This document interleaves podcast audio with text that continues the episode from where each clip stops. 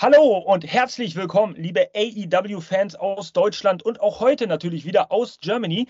Frohes neues Jahr erstmal von uns allen hier und ihr seht es, wir haben heute einen Podcast, ja, einen Podcast-Kollegen auch dabei, äh, den ihr so noch nicht gesehen habt bei uns. Äh, also absoluter Knaller hier zum neuen Jahr. Wir haben ein Exklusiv-Interview mit diesem Mann auf die Beine gestellt. Ja. Er ist hier und beantwortet unsere Fragen und davon haben wir einige, also stell dich drauf ein. Aber zunächst, euer Mr. Shitstorm hier äh, bei eurem Lieblingspodcast begrüßt natürlich seine äh, lieben Kollegen. Tja, der informative Rhetoriker am Bande. Benny, du bist heute mit dabei. Bist du aufgeregt? Ja, hallo erstmal an alle Zuhörer und auch Zuschauer, je nachdem, wo er uns wieder verfolgt. Ähm, ja, natürlich. Aufregung spielt da immer ein bisschen mit rein, wenn man äh, so prominenten Besuch da hat wie heute. Also auch von mir nochmal herzlich willkommen hier zu diesem Podcast und ich freue mich. Ich freue mich einfach wirklich. Das ist, das, ist, so niedlich. Aber ja, das Gegenteil von niedlich ist natürlich bissig und äh, den haben wir auch im Podcast vertreten, ja, den belgischen bissigen Kampfhund. Liebe Jana, du bist heute auch wieder mit dabei. Ja, hallo ihr Lieben und auch hallo an unseren Gast. Schön, dass du da bist. Ich begrüße alle Zuhörer und Zuseher. Und der belgische bissige Kampfhund wird heute mal nicht die Zähne fletschen, denn bei diesem Besuch muss man brav sein. Und ja, ja, ja, das äh, könnte sonst in einigen Moves enden. Ähm, tja, und last but not least, ihr seht es schon, ihr habt es am Thumbnail gesehen, ihr seht es hier natürlich im Video äh, auf YouTube, liebe Leute. Äh, wir haben den Leckerbissen für die deutsche Wrestling-Community. Axel, the X-Men Tischer, hier bei uns im Podcast heute, auch bekannt natürlich äh, aus voriger Zeit als Alexander Wolf. Ähm, seines Zeichens erster deutscher Titelträger bei der WWE und Mitglied bei Sanity und Imperium. Das vielleicht so mal ganz grob. Wir kommen auf das ein oder andere Thema äh, sowieso noch mal ein bisschen tiefgreifender zu sprechen. Ja, herzlich willkommen, lieber Axel. Äh, vielen Dank, dass du bei uns im Podcast bist. Wo treffen wir dich heute an? Wie geht's dir? Also mir geht's gut. Vielen, vielen Dank für die Einladung und auch nochmal offiziell an alle Mithörer und Zuschauer ein gesundes und erfolgreiches neues Jahr. 2023 wird ein cooles Jahr, bin ich mir ganz, ganz sicher. Auch an euch ein gesundes, neues und erfolgreiches Jahr. Ähm, ich sitze hier gerade in meiner äh, dörflichen äh, Wohnung in äh, Rand Dresden. Nennen wir es mal so. Ich bin raus aus der Stadt gezogen, ein bisschen ruhiger, auch äh, wegen Family und allem drum und dran. Und ja, ich hoffe, allen geht's gut und ich freue mich riesig, hier mit dabei zu sein. Und von daher, lasst uns mal alles bequatschen, was ihr äh, wissen wollt und all die Fragen aufarbeiten, die ihr habt oder vielleicht äh, die Zuschauer sich ausgedacht haben bzw. vorbereitet haben für sich selber. Aber freue mich, dabei zu sein. Das erste Interview in äh, 2023, von daher bin ich ready. Premiere, ja, die Zuschauer, da müssen wir ein bisschen bösartig sein, die hatten ja keine Chance, uns Fragen zu stellen, weil das ja gleich ein knaller, explosiver Überraschungsbesuch hier wird, um sie schon mal einzustimmen auf dieses Jahr. Ähm, vielleicht fangen wir einfach mal mit dem Offensichtlichsten an. Das ist jetzt zwar ein paar, äh, paar Monate her, aber in der ganzen Recherche, man hat es so auch mitbekommen, aber wenn man sich ein bisschen tiefer damit beschäftigt, Platz 87 in der PWI 500 Pro Wrestling Illustrated Liste. Ähm, Platz 87. Also äh, vor, vor dem, man muss es so sagen, vor dem Jungle Boy, vor Dex Harwood, vor Riddle und auch vor Gunther. Ähm, interessanterweise, wie, wie sind da deine Gefühle? Also, wenn du das liest, das ist ja Wahnsinn eigentlich. Ich, ich muss sagen, ich habe das all die Jahre nie so richtig auf dem Schirm gehabt. Klar kennt man halt äh, Pro Wrestling Illustrated. Ähm, es ist natürlich für mich eine Ehre. Ich finde es super, weil das heißt, ich bin anscheinend einer der Top 100 weltweit und die Nummer 1 äh, in Deutschland, weil kein anderer vor mir da irgendwie platziert ist. Wiederum sehe ich das Ganze aber auch mit einem bescheidenen Auge, weil ich halt weiß, okay, äh, die Qualität und Quantität von den ganzen Matches, ja, ich fühle mich damit geehrt, wobei ich ehrlich gesagt sagen muss, wie wollen die wissen, welche Matches ich gemacht habe? Haben die denn wirklich alle Matches von mir gesehen, die ich äh, jetzt äh, gehabt habe? Weil ähm, von den Kriterien her ist es ja der äh, Win- and Loss-Record, die Qualität der Matches, äh, die Psychologie der Matches Und ähm, ja, wie gesagt, ich, ich bin halt da unter den Top 100 und habe da einige hinter mir gelassen, die aber hätten sie vielleicht mehr Matches gehabt, vor mir gewesen wären. Also im Großen und Ganzen sehe ich das halt alles ein bisschen äh, mit dem nüchternen Auge und ruhe mich natürlich nicht drauf aus. Ich fühle mich geschmeichelt, ich fühle mich geehrt. Natürlich ist das halt auch ein Punkt äh, in meiner Karriere, was halt bei mir dann wieder auf meinem Portfolio mitstehen wird, weil es ist halt eine großartige Sache. Aber wie gesagt, ich, ich, ich ruhe mich halt auf solchen, solchen Sachen nicht so richtig aus, weil ich halt dann auch wieder in einer gewissen Art und Weise ähm, mit einem Fuß in der Realität stehe und mit dem anderen Fuß halt im, ich sag mal, im Business und denke mir dann halt meinen Teil dazu. Und ja, also meine Gedanken dazu jetzt sind, äh, nächstes Jahr unter die Top 50 zu kommen. Aber im Großen und Ganzen, wie gesagt, es ist halt ähm, ein großes Magazin, wenn nicht das größte Wrestling-Magazin, da den Platz zu erhalten.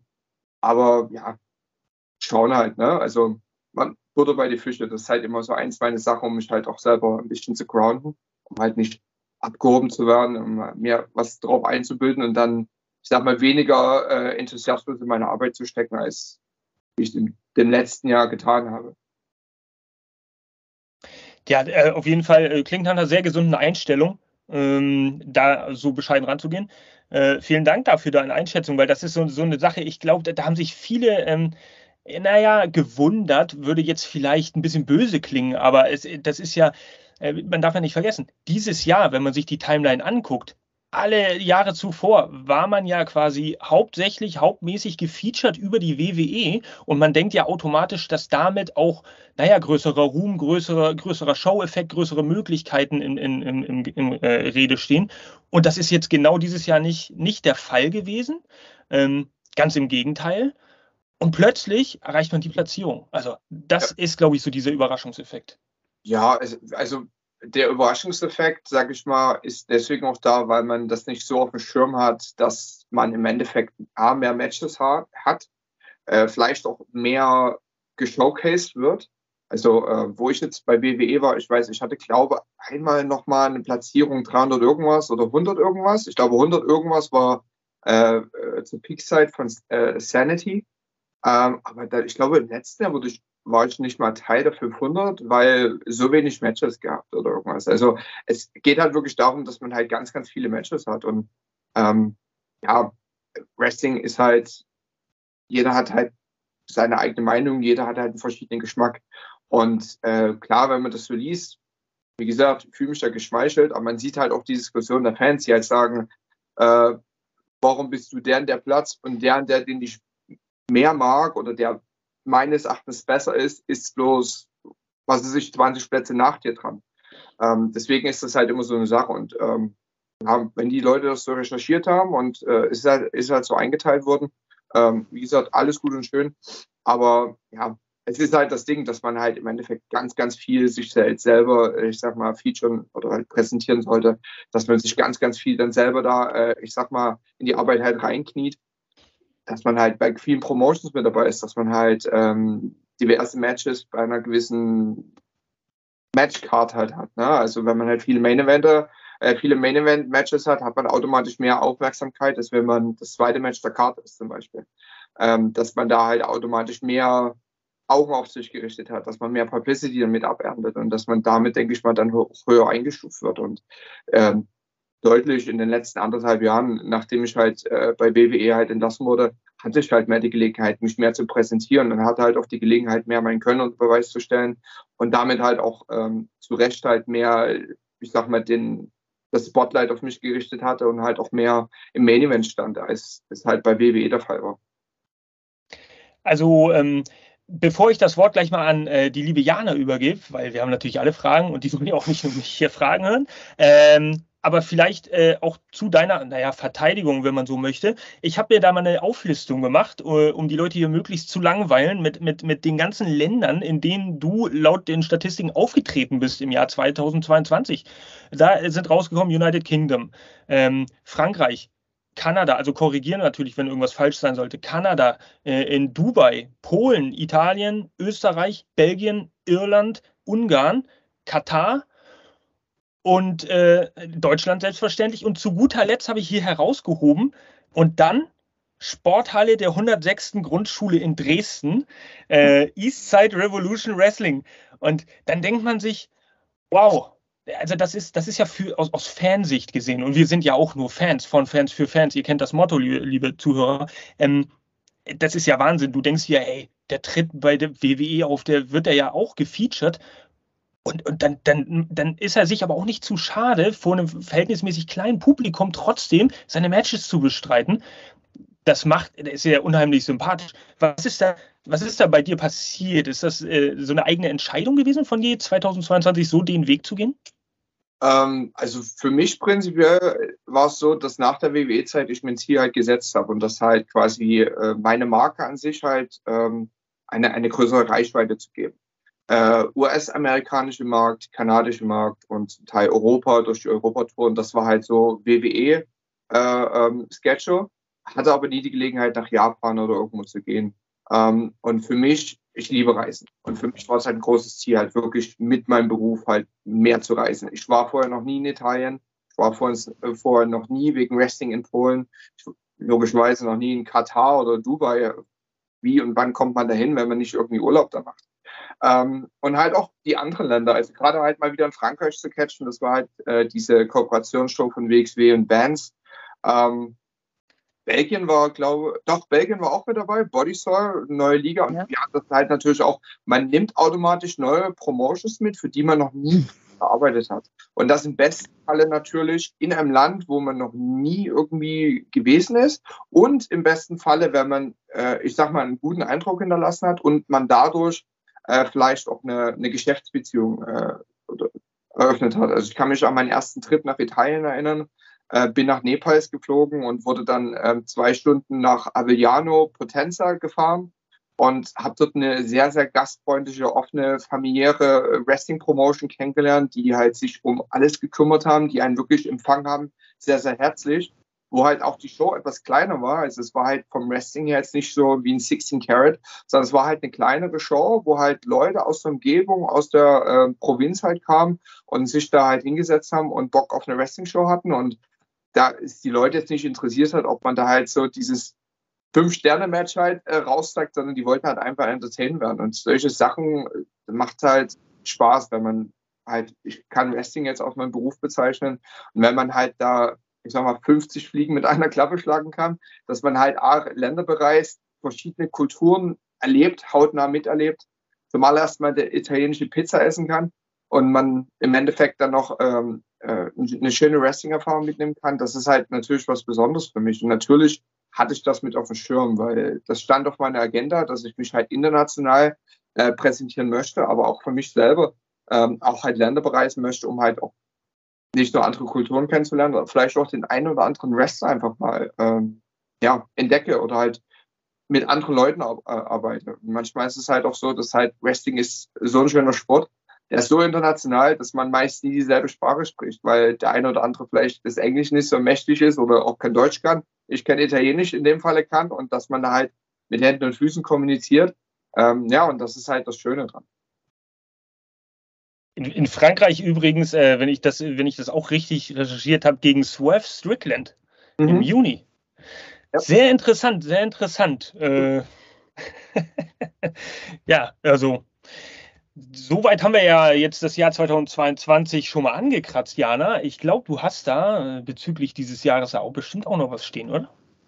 Äh, ja, ich wollte gerne mal wissen, hast du einen Moment in 2022, ähm, der dich sehr geprägt hat? Und ähm, ich habe doch die Frage, gibt es einen Fan-Moment, den du nie vergessen hast? Gute Frage. Ähm, prinzipiell einen speziellen Moment, der mich geprägt hat. Das ist so eine Frage, da müsste ich jetzt wirklich zu lange drüber nachdenken, weil es gab halt wirklich äh, viele tolle Momente. Egal, ob es für mich selber privat ist oder ob es halt ein offensichtlicher Moment ist. Ähm, Highlights prinzipiell waren halt schon diese äh, etwas längeren Touren außerhalb. Also die Kanada-Tour war sehr, sehr schön, weil ich halt ähm, auch richtig viele Flashbacks an Amerika bekommen hat. Äh, Toronto, Kanada ist halt mehr so das amerikanisierte Kanada als jetzt Montreal, was halt mehr halt französisch äh, ähm, sprachig ist. Aber Toronto ist halt schon sehr, sehr wie Amerika. nur dass es halt weniger Starbucks, sondern mehr Tim Hortons gibt. Aber halt so an sich verschiedene Restaurants, so wie ein Drum und Dran ist.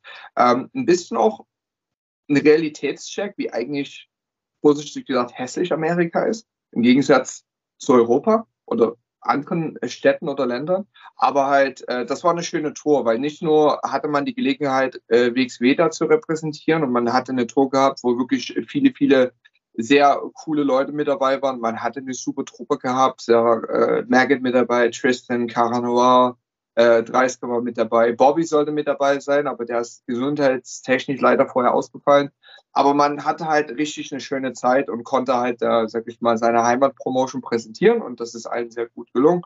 Ähm, der Trip nach Dubai war sehr, sehr interessant, weil es halt ähm, am Anfang gedacht, eine sehr anders, eine andere Kultur ist, aber im Endeffekt eins der internationalsten Städte ist, in die ich je gereist bin. Also muss ich denken, äh, Miami und New York haben ein Kind und das nennt man Dubai. Äh, nur und das lebt jetzt in der Wüste, so eine Art, also sehr international, also echt krass, hätte ich nie gedacht. Ähm, Katar im Gegensatz, recht konservativ, aber auch sehr, sehr spannend äh, von der Atmosphäre her und man lernt, also das, das, ist halt für mich so ein großes Ding, wenn ich halt irgendwann im Land bin, ich will A, halt kulturell mich halt ein bisschen weiterbilden, halt verstehen, warum, nachfragen, wenn man halt denjenigen hat, äh, etc. etc. Und da gibt es so einige Themen, wo man halt mal ein bisschen nachfragen möchte und ein bisschen eine Insight bekommen möchte. Und ähm, ja, ich denke, das sind definitiv Highlights. Fan-Moment, ähm, ich würde sagen, Fan-Moment gibt es einige, aber am besten ist es für mich, wenn man halt den Moment hat, wo man sieht, dass man halt so die kleineren von uns ähm, eine Freude machen kann. Weil ich kann mich erinnern, als ich äh, Wrestling-Fan war, gerade das erste Mal mit sechs Jahren halt Wrestling realisiert, toll das ist. Und dann halt auch später halt als Jugendlicher halt begeistert gewesen. Und ich denke, das ist halt das immer noch, was bei mir hängen geblieben ist, was halt auch so ein WWE-Statement ist, uh, put smile on people's faces. Und wenn man halt, sage ich mal, eine Familie mit ihren Kindern mit dabei hat, wenn sie Wrestling-Fans und du kannst dir mit irgendwas eine Freude machen und du siehst äh, die Zwerge halt lächeln, dann für mich selber als Vater ist das halt was ganz Besonderes. Aber sonst generell, und das ist so einzige Sachen, was ich sehr, sehr genieße, seitdem ich halt äh, independent wieder bin, dass ich halt die Gelegenheit habe, mit den Leuten halt persönlich auch äh, irgendwie zu connecten. Ähm, wir haben uns ja selbst am Merch-Tisch halt drüber unterhalten wegen dem Podcast. Das ist halt möglich. Bei WWE ist es halt nicht so möglich, weil man da halt, ich sag mal, ein bisschen mehr beschützt ist, dass man da halt A, ein bisschen exklusiver ist und B, weil man halt da, sag ich mal, mehr im Fokus steht, dass man da in einer gewissen Art und Weise meine Sicherheitsbarriere da hat. Aber gerade bei Ligen wie WXW oder sowas ist es halt megamäßig genial, dass ich halt selber bei meinem Merch-Tisch stehen kann und den Leuten halt, ähm, ich sag mal, ein Autogramm geben kann, ein Foto geben kann oder in diesem Sinne auch Zeit habe, wirklich Zeit habe, nicht nur ein, zwei Minuten, hey, wie geht's dir? Schön, hat's dir gefallen? Okay, nächster, sondern dass man wirklich Zeit hat, mal, was weiß ich, fünf Minuten oder so, persönliches Gespräch zu führen, dass man halt auch wirklich diese Verbindung aufbauen kann zwischen Akteur im Ring und Zuschauer, der halt im besten Falle immer halt äh, ständig zur Wrestling-Show erscheint und halt sein hart verdientes Geld für die Eintrittskarte bezahlt. Ja. Wow. Na bitte. Ja, war sehr rührende Antwort, fand ich einfach. Ja, zeugt, zeigt auch wieder von dieser Bescheidenheit. Also ich denke mal, vielen Leuten geht das auf dem Weg tatsächlich verloren. Äh, man hört es ja oft genug und, und sieht es auch. Das, das scheint ja überhaupt nicht der Fall zu sein. Äh, also von daher äh, sehr, sehr, sehr sympathisch. Ähm, vielleicht kannst du, vielleicht kannst du uns mal ein bisschen mit auf eine Zeitreise nehmen. Viele Leute kennen dich natürlich aus der Zeit bei, bei NXT, bei WWE. Ähm, viele deutschsprachige Fans kennen dich natürlich auch aus diesem Indie, Independent Circuit äh, hier in Deutschland, WXW, ähm, GSW, GWF, diese ganzen Zeiten. Ähm, vielleicht, vielleicht kannst du uns mal ein bisschen mit auf die Zeitreise nehmen. Ich habe zum einen in meiner Recherche jetzt mal genauer nachgeforstet und da gibt es zwei unterschiedliche Debütdaten wenn man sich jetzt mal diese große Wissensplattform Wikipedia anschaut, äh, zum einen 2004 im Mai, aber es gibt auch 2001 auf der englischen und dann gibt es auf tausend verschiedenen Sprachen jeweils diejenigen, die sich voneinander abkupfern, äh, wie sie halt wollen. Und das, da hat mich jetzt mal interessiert. Ähm, was ist denn da jetzt Sache?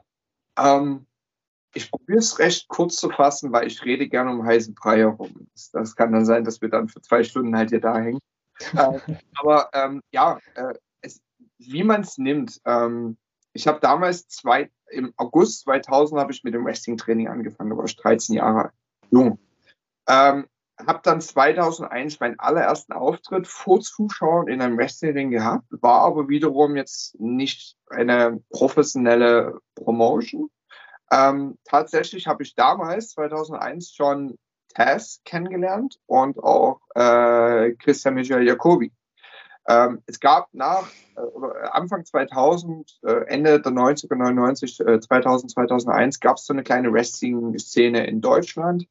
Ähm, ich sag mal, was so der wirkliche Nachfolger von den ganzen chlorreichen großen Catch-Turnieren waren. Ähm, das Ganze war ja dann irgendwann nicht mehr so erfolgreich und gab nicht mehr so viele Shows. Und es gab dann aber halt ein paar Verrückte, die hatten sich dann gesagt, okay, wir wollen halt Wrestling schauen. War ja gerade in der, äh, in den Jahren halt diese heiße Wrestling-TV-Zeit, man den halt war, WBF damals, die halt Attitude Era gestartet hatten, etc. etc. Und darauf äh, hatten sich dann ähm, kleinere Ligen entwickelt. Ähm, das waren aber halt, ich sag mal jetzt nicht für heutzutage, also heutzutage, wenn man das hätte, würde man sagen Backyard Wrestling. War aber jetzt nicht in dem Falle Backyard Wrestling, wie ich zum Beispiel aus den USA kenne, dass man halt äh, untrainierte Leute hat, sondern man war irgendwie schon ein bisschen trainiert. Also ich kann mich daran erinnern, meine ersten Trainingseinheiten, ich habe halt fallen gelernt, die ersten Techniken, so dass ich wusste, wenn ich falle, ausatmen, abschlagen, äh, nicht mit dem Kopf aufsetzen, etc. etc. Also soweit war da halt schon ein Sicherheitskonzept dahinter. Es war aber jetzt nicht so, dass man jetzt, ähm, ich sag mal, diesen Profi-Gedanken jetzt hatte, den ich jetzt zum Beispiel jetzt heute habe oder die man jetzt zum Beispiel, dem man jetzt auch nachgeht in den heutigen oder in den jetzigen Wrestling-Schulen, wie zum Beispiel Wrestling Academy. Ähm, prinzipiell sah irgendwie jeder aus als eine Mischung zwischen Ravenflock oder Undertaker. Und im Großen und Ganzen waren es halt alles irgendwelche Copy-and-Paste-Sachen. Also man, da gab es halt damals in Dresden, der, der hat halt eins den Undertaker nachgemacht und äh, hier und da hat man sich halt probiert, einmal was abzuschauen. Ähm, ging dann aber irgendwann alles in die Brüche, organisatorisch, Leute hatten keinen Bock mehr. Und dann war es aber so, dass ich halt mit dem einen von dem Verein damals am Ball geblieben bin. Wir sind dann halt immer, sag ich mal, selber irgendwo trainieren gegangen ähm, haben zum Teil Judo-Rollen und sowas geübt auf Sportplatz und solche Geschichten, also einfach um körperlich halt in der Lage zu sein, halt zu performen ähm, und haben da halt irgendwie trainiert. Ähm, hat uns dann später eine eigene Sporthalle gemietet, um da halt zwei Stunden einmal in der Woche uns selber zu trainieren sozusagen und haben dann hier und da immer mal irgendwas mitgenommen, sind dann mal nach Brandenburg gefahren und haben da halt ein bisschen weiter trainiert. Dann später war es aber so, dass es dann die ESW gab. Und das war, glaube ich, das Wrestling-Debüt bei einer professionellen Wrestling-Liga, weil da halt auch professionelle Wrestler angetreten sind. Damals halt, ich glaube, absolut Andy war mit dabei, Steve Douglas war mit dabei, Bill Bones war mit dabei. Ähm, und ich denke mal, so kommt es zu der Bezeichnung, dass es eine Profiliga ist, wenn dann halt Profis auch mit antreten. Weil nicht jeder kann ja ein Top-Star sein. Es gibt auch Leute, die erst anfangen. Es gibt Leute, die halt äh, neu sind, die sich weiterentwickeln müssen. Und dann gibt es halt die Charge von den Leuten, die halt wirklich Profis sind und das halt auch so repräsentieren. Ähm, und ich denke, deswegen gab es dann so diese zwei Daten. Äh, ich persönlich äh, sage, ich habe mein Profidebüt gehabt, nachdem ich bei der, w, äh, bei der GWF eingestiegen bin. Das war 2006. Und da hatte ich 2007 mein allererstes Match gehabt. Ähm, unter dem GWF-Banner sozusagen. Und äh, weil das aber halt die allererste Schule war, allererste Profi-Wrestling-Schule, wo ich halt von Profis trainiert wurde, äh, würde ich sagen, dass mein eigentliches Profi-Debüt als Rookie war 2006, 2007 irgendwas. Okay.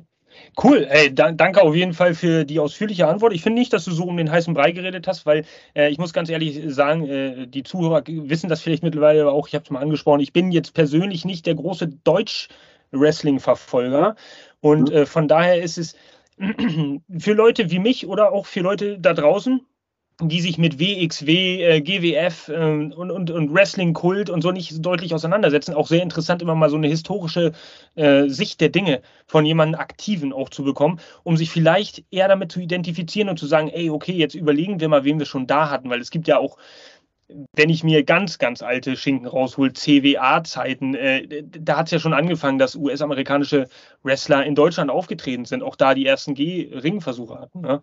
Äh, das ist also sehr, sehr wichtig, sehr cool, dass du das so beantwortet hast. Ähm, ja, du, du, ich weiß nicht, äh, du hast es gerade angesprochen, kurz mit, mit natürlich dem Trainingseffekt. Also angefangen hast du zu trainieren, professioneller zu werden, das, das Craft wirklich zu lernen. Ja. Ähm, was ich mich persönlich frage, vielleicht auch einige Fans da draußen, willst du uns vielleicht ein Stückchen mit rein in die Magie nehmen und äh, uns mal verraten, wie läuft so, wie läuft so eine Ringabsprache während eines Matches ab? Also es ist ja ein offenes Geheimnis, dass, dass das ja sowas stattfindet. Das sieht man ja ganz oft, wenn die Köpfe zusammenstecken. Aber ich stelle mir es unheimlich kompliziert vor, bei lauten Geräuschen eine komplexe Anweisung da weiterzugeben. Oder gibt es da Codes oder ähm, es, es, es kommt drauf an und jeder ist da unterschiedlich. Ähm, und das ist, ich denke mal, es kommt je nachdem, wie der Stil von jedem äh, Wrestler ist, äh, der halt im Ring performt. Ähm, also ich kann halt nur von mir ausgehen, deswegen beziehe ich das halt alles, sag ich mal, äh, so von meiner Erfahrung her. Als ich mit dem Wrestling-Training angefangen habe, war für mich das erste das Ding, ich musste fallen lernen ehe ich die Fallschule nicht beherrscht habe, konnte ich jetzt zum Beispiel jetzt nicht irgendwelche anderen Moves jetzt lernen. Ähm, damals war es aber so, dass man halt jetzt nicht so sehr die Basics gelernt hat, in Form von, dass man, also es gibt verschiedene Art und Weise, wie man auch angehen kann. Heutzutage ist es so, du, du solltest, du solltest äh, dein Trainee, dein, also wenn ich, ich trainiere auch selber Leute, wenn jetzt ein Neuer zu mir kommt, dann muss der auf jeden Fall eine Rolle vorwärts, eine Rolle rückwärts, eine Schulterrolle beherrschen. Und wenn's, wenn das erst passt, dann geht es zur Fallschule. Wenn's das, äh, wenn das erst passt, dann geht es wahrscheinlich zu den allerersten äh, Sachen, wie er steckt jetzt zum Beispiel ein Bodyslam ein oder irgendwas. Das ist halt eine Sache. Ähm, viele, die fangen halt an mit den ringerischen Aspekten. Also gerade so, wenn man nach Japan geht, die lernen halt erstmal das, das echte Ringen äh, beziehungsweise Shootfight oder Catch Wrestling, je nachdem. Und dann, wenn dieses Fundament geschaffen ist, dann wird halt aufgebaut mit dem Wrestling-Fundament. Prinzipiell, wie ich sagte, es gibt halt verschiedene Wrestling-Stile. Es gibt halt Leute, die, die, die können sich nicht viel merken, die mögen, die möchten das nicht, die arbeiten halt äh, sozusagen on the fly. Da gibt es halt Leute, die äh, die, die mögen das halt, sich, sage ich mal, eine gewisse Choreografie halt reinzufinden. Ähm, und dann gibt es halt Leute, die, die sind halt eine Mischung daraus, je nachdem.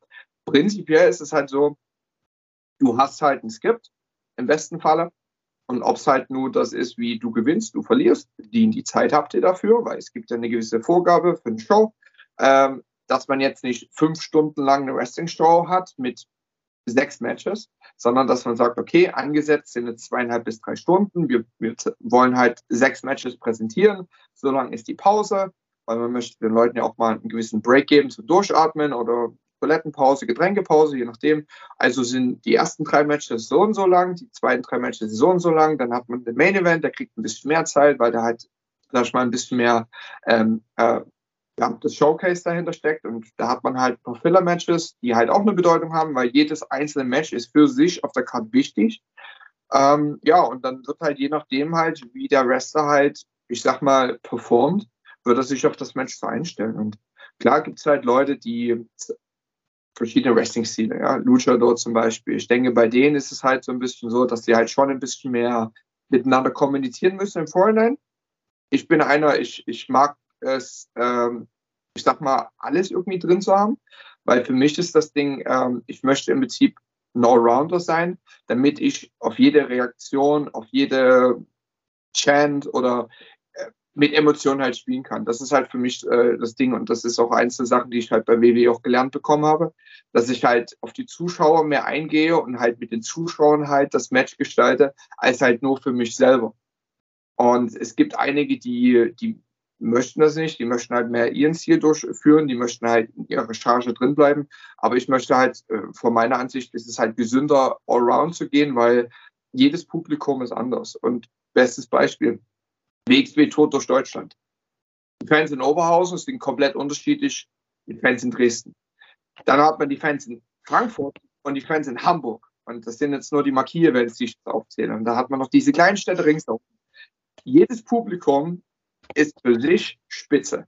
Aber man muss wissen, dass das, was ich jetzt in Dresden machen würde, weil ich als Hometown Hero in Dresden halt leichteres Spiel habe, kann ich jetzt nicht so in Oberhausen zeigen, weil da muss ich ein bisschen auftreten, weil man da halt ein bisschen mehr, ich sag mal, die Insider-Fans hat. In Dresden kommen halt Leute dahin und die haben halt einfach Bock auf Catchen, weil die kennen es halt damals von Hulk Hogan und Bret Hart und die feiern und mehr anspruchsvolleren Fans sind zum Beispiel in Oberhausen, die halt mehr Wrestling begeistert sind und halt den Unterschied kennen zwischen, ähm, das war jetzt ein spannendes Finish, das hat jetzt mehr Details dahinter, als halt, ich sag mal, das klassische lokale Catch-Publikum, die halt so auf Standardsachen bestehen. Ähm, und wenn man da eine Mitte hat, wo man sich dann halt immer so ein bisschen einpegelt, beziehungsweise halt, wo man immer ein bisschen, ich sag mal, seinen Stil adjusten kann, fährt man die gesunde Mitte und damit zum Beispiel habe ich auch meinen Erfolg, dass ich halt weiß, okay, äh, mit welchem Publikum arbeite ich am besten. Und da ist es zum Beispiel hilfreich, dass ich jetzt nicht alles von A bis Z einchoreografiere, sondern dass ich halt meine Momente habe. Die Momente, wo ich weiß, Leute reagieren in diese Richtung. Und wenn die nicht in diese Richtung reagieren, dann muss ich was machen, damit die in diese Richtung reagieren.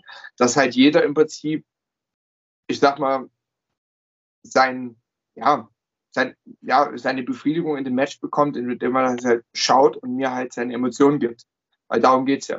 Wenn ich jetzt, ähm, ich hatte es bei MT Arena Matches gehabt, das ist ein voll komisches Gefühl. Man kriegt kein Feedback. Das ist wie, als würde man Musik spielen und man hört sich nicht selber wieder. Man kriegt diesen, diese, dieses Feedback nicht zurück. Und Wrestling ist für mich das, dass ich was präsentiere.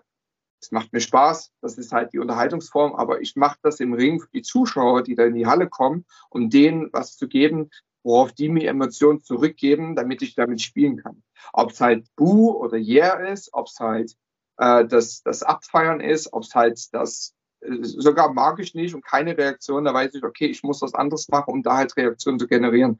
Und da hilft es mir halt natürlich, wenn ich ein bisschen äh, weniger choreografiere und da halt ein bisschen mehr Platz, um halt, ich sag mal, Freestyle zu geben. Oh, ich muss mich mal bedanken. Ich weiß gar nicht, ob ihr das seht. Ich habe so als Fan gerade so eine Gänsehaut. Das ist unglaublich. Ja, das ist, äh, äh wie gesagt, es ist wahnsinnig interessant, sich, äh, sich darüber zu unterhalten mit einem aktiven Wrestler, weil das ist natürlich die Perspektive, die jeder mal haben möchte. Und wir haben jetzt das Glück. Wichtig ist auch bei dem, und das will ich noch hinzufügen, es ist auch immer wichtig, wie der Gegenpart ist. Und äh, ich nehme jetzt mal das Beispiel Anniversary, das Match gegen, gegen Cara Noir, das dritte. Bombe. Beide haben das bewusst so aufgebaut, weil wir direkt diese Emotionen bekommen wollten, die es am Ende gab. Wir haben verschiedene Wege eingeleitet, um, also wir haben uns Gedanken darüber gemacht. Ich habe Gedanken gesammelt und im Endeffekt ähm, fügt man das alles zusammen und dann merkt man irgendwann, wie dann alles zueinander geht. Und das ist das, wenn man sagt, man hat eine gute Chemie mit jemandem. Und bei manchen ist es so, ob es halt der Leistungsstand ist oder ob es halt einfach der verschiedene Geschmack ist. Manchmal klickt es nicht so ganz. Da muss man mehr in einer gewissen Art und Weise für sich selber planen oder man hat halt das Vertrauen des anderen, dass der halt da mitgeht. Ähm, aber ganz, ganz oft, also es ist, Wrestling ist halt immer ein Teamsport, egal ob man halt da gegeneinander ist oder füreinander ist, aber es ist immer dieses 50-50. Wenn irgendwas, ich sag mal, abfuckt, ja, 50-50. Egal, ob es halt äh, äh, der eine schuld ist oder irgendwas, weil man ist zusammen im Ring. Wenn was gelingt, ist es genauso 50-50. Ähm, also im Endeffekt ist es nie so, dass man sich dann selber die Credits einsteckt, weil äh, und das ist auch ganz, ganz wichtig. Das ist auch so ein Reality-Check. Ähm, es gibt viele Bezeichnungen im Wrestling-Business, die ich persönlich äh, als abwertend empfinde, äh, auch wenn es technische Terms sind. Aber man muss immer wissen, äh, und das ist leider Gottes so, dass das viele vergessen, Wrestling ist in erster Form eine Unterhaltungsform. Klar kann man wirklich ein echter Ringer sein, klar kann man wirklich ein echter Boxer sein oder irgendwas, aber im Wrestling geht es darum, eine Show zu präsentieren wo halt die Leute, wie gesagt, mitfiebern können, wo die halt was zum Feiern haben. Aber jetzt zu denken, dass man halt wirklich gewonnen hat und halt wirklich der Champion ist oder sowas, ist halt immer so ein Ding, weil da gibt's immer den anderen Part, die anderen 50 Prozent, der halt auch den anderen, ich sag mal, rübergebracht hat, ja, der mit dem anderen zusammengearbeitet hat, der in dem Falle mich gut aussehen lassen hat, wodurch ich die Reaktion bekomme, die ich erreichen möchte. Und wenn man natürlich in dem Fall so einen wie Cara Noir mit dabei hat, zuckersüß. Du hast es geschafft, Cara Noir zum Lächeln zu bringen. Dieser Mann hat sonst keine Gesichtsmimik. Das war grandios. Mhm. Ich habe auch tatsächlich gleich nochmal eine Anschlussfrage. Ähm, du hast ja gerade schon mal so kurz angerissen, ähm, dass, sich, dass sich da die, die WWE so ein bisschen auch geformt hatte, was so dieses ganze Matchmaking und so weiter angeht. Ja. Ähm, ich denke mal, die Frage interessiert mit Sicherheit auch einige Zuschauer und Zuhörer. Ähm, welche Persönlichkeiten haben dich da so speziell geprägt in der Hinsicht? Äh, ganz vorne auf jeden Fall Shawn Michaels, weil ich halt wirklich die Ehre hatte, unter seine Fettische ganz, ganz lange halt äh, gecoacht zu werden. Und äh, ja, also man muss sich das so vorstellen, du hast halt im Performance Center hast du halt verschiedene Klassen und jeder Klassen oder jede Klasse hat halt einen Klassenlehrer, einen Coach. Äh, und ich hatte halt gerade eine lange Zeit gehabt, äh, äh, wo ich halt bei Shawn Michaels mit in der Klasse war. Und er war derjenige, der so, und ich denke für die NXT-Fans unter uns, diese goldene NXT-Zeit. Er war halt auch derjenige, der halt wirklich einen großen Anteil mit dran hat, dass halt wirklich jedes Takeover halt so ein Banger war. Dass halt wirklich die Matches oder die TV-Dinger halt richtig geil waren, weil er zusammen mit, mit Hannah, die haben halt wirklich Magie geschaffen. Ähm, er war der Erste, der mir so ein bisschen diesen Brainfuck genommen hat vom WWE Performance Center, weil man hat halt so viele verschiedene Meinungen und äh, man ist halt in der größten Liga der Welt und man hat halt wirklich so diesen Brainfuck in Form von, ich möchte nichts falsch machen, weil ich möchte nicht gefeuert werden, ich möchte nicht nicht eingesetzt werden, ich möchte gerne im TV sein, etc. etc. Und wenn ich jetzt das falsch mache, dann gelingt mir das nicht oder dann wird das nicht getan. Ähm, und dann hat man halt immer in den verschiedenen Klassen verschiedene Coaches, die halt einen verschiedenen Erfahrungsstand haben, verschiedene Karriere hatten. Äh, von dem Robbie Brookside bis zum Terry Taylor, die sich recht identisch sind von der Meinung. Dann hat man den Scotty to Hottie, der halt wieder nicht das Wrestling, sondern halt mehr das Entertainment liebt, von dem ich auch sehr, sehr viel gelernt habe, der mir sehr für meine Sanity-Rolle geholfen hat. Ähm, und da gehen Meinungen auseinander. Und man hat halt fünf verschiedene Coaches, fünf verschiedene Meinungen, man befolgt eine Meinung und man, es könnte sein, dass man vier Leute anpisst damit. Und dann schon immer so dieses auf Eierschein laufen. Das ist halt kein geiles Gefühl. Das, es ist so, wie es ist. Damit muss man zurechtkommen, weil wenn es so einfach wäre, könnte es jeder machen. Ähm, aber Shawn Michaels war der allererste, der, sag ich mal, so diese Anspannung von allen genommen hat, die halt mit ihm gearbeitet haben. Er war halt derjenige, der so, okay, du bist meine Klasse, hier ist meine Telefonnummer, hier ist meine E-Mail-Adresse, äh, schick mir bitte Matches von dir vor WWE, ich will sehen einfach, was du vorher gemacht hast.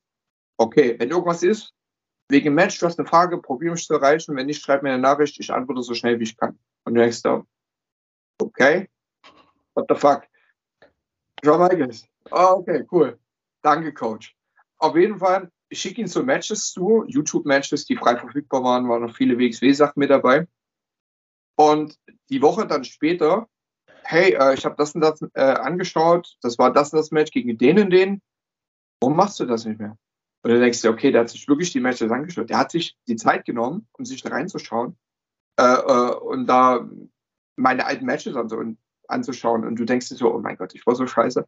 Und der, nee, nee, das war cool, warum machst du das nicht mehr? Und dann, ja, die haben uns gesagt, man soll das nicht mal so so machen und so und so machen. Und ich kann mich daran erinnern, äh, die hatten eine Zeit lang, hatten die für jeden gesa äh, gesagt, kein German Suplex mehr, weil halt Vince gemeint hatte, Brock Lesnar macht nur noch German Suplex wegen Suplex City.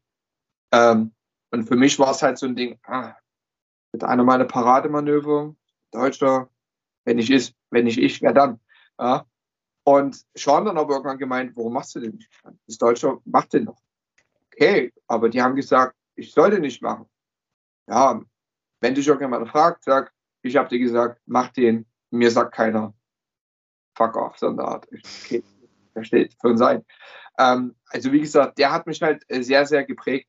Und was er halt auch gemacht hat, ist, der wollte uns nicht unbedingt verändern, wie wir sind, wie wir die Klasse. Gargano, Champa, Adam Cole, Demo, Eric Young, Bobby Fish, Kyle O'Reilly, Velveteen Dream, etc., etc., etc. Der wollte uns einfach unsere Sachen, wo er selber gesagt hatte, ich wäre niemals in der Lage gewesen, das zu machen. Aber was ich gemacht hätte, ich hätte mir alles geklaut und hätte es in die richtige Reihenfolge gesetzt und wäre 10.000 Mal besser gewesen als ich. Weil ich einfach nur weiß, wie ich mit den Emotionen spiele. Und da kommt das mit den Emotionen zustande ähm, dass halt Wrestling einen gewissen Rhythmus hat und eine gewisse Ordnung. Und ähm, Terry Taylor, auch einer, der riesengroßen Einfluss hatte. Äh, einer, der sehr 80er-like Oldschool-Denken hat. Ähm, manchmal ein bisschen zu sehr, aber der halt wirklich alte Sachen einen so eingetrichtert hat, die heutzutage immer noch funktionieren. Und das ist das, von dem ich gesprochen habe, dass man halt die Leute so ein bisschen in seinen Bann zieht, indem man die Leute mit einbindet, damit die nicht nur da schauen, sich was anschauen und null Emotionen zeigen, sondern da ein bisschen was rausholen. Und das in dieser Kombination, dass man halt, Wrestling hat eine gewisse Formel und hat einen gewissen Rhythmus. Und man kann auch immer mal was anderes zeigen, wenn es zum Beispiel die Storyline mal zulässt.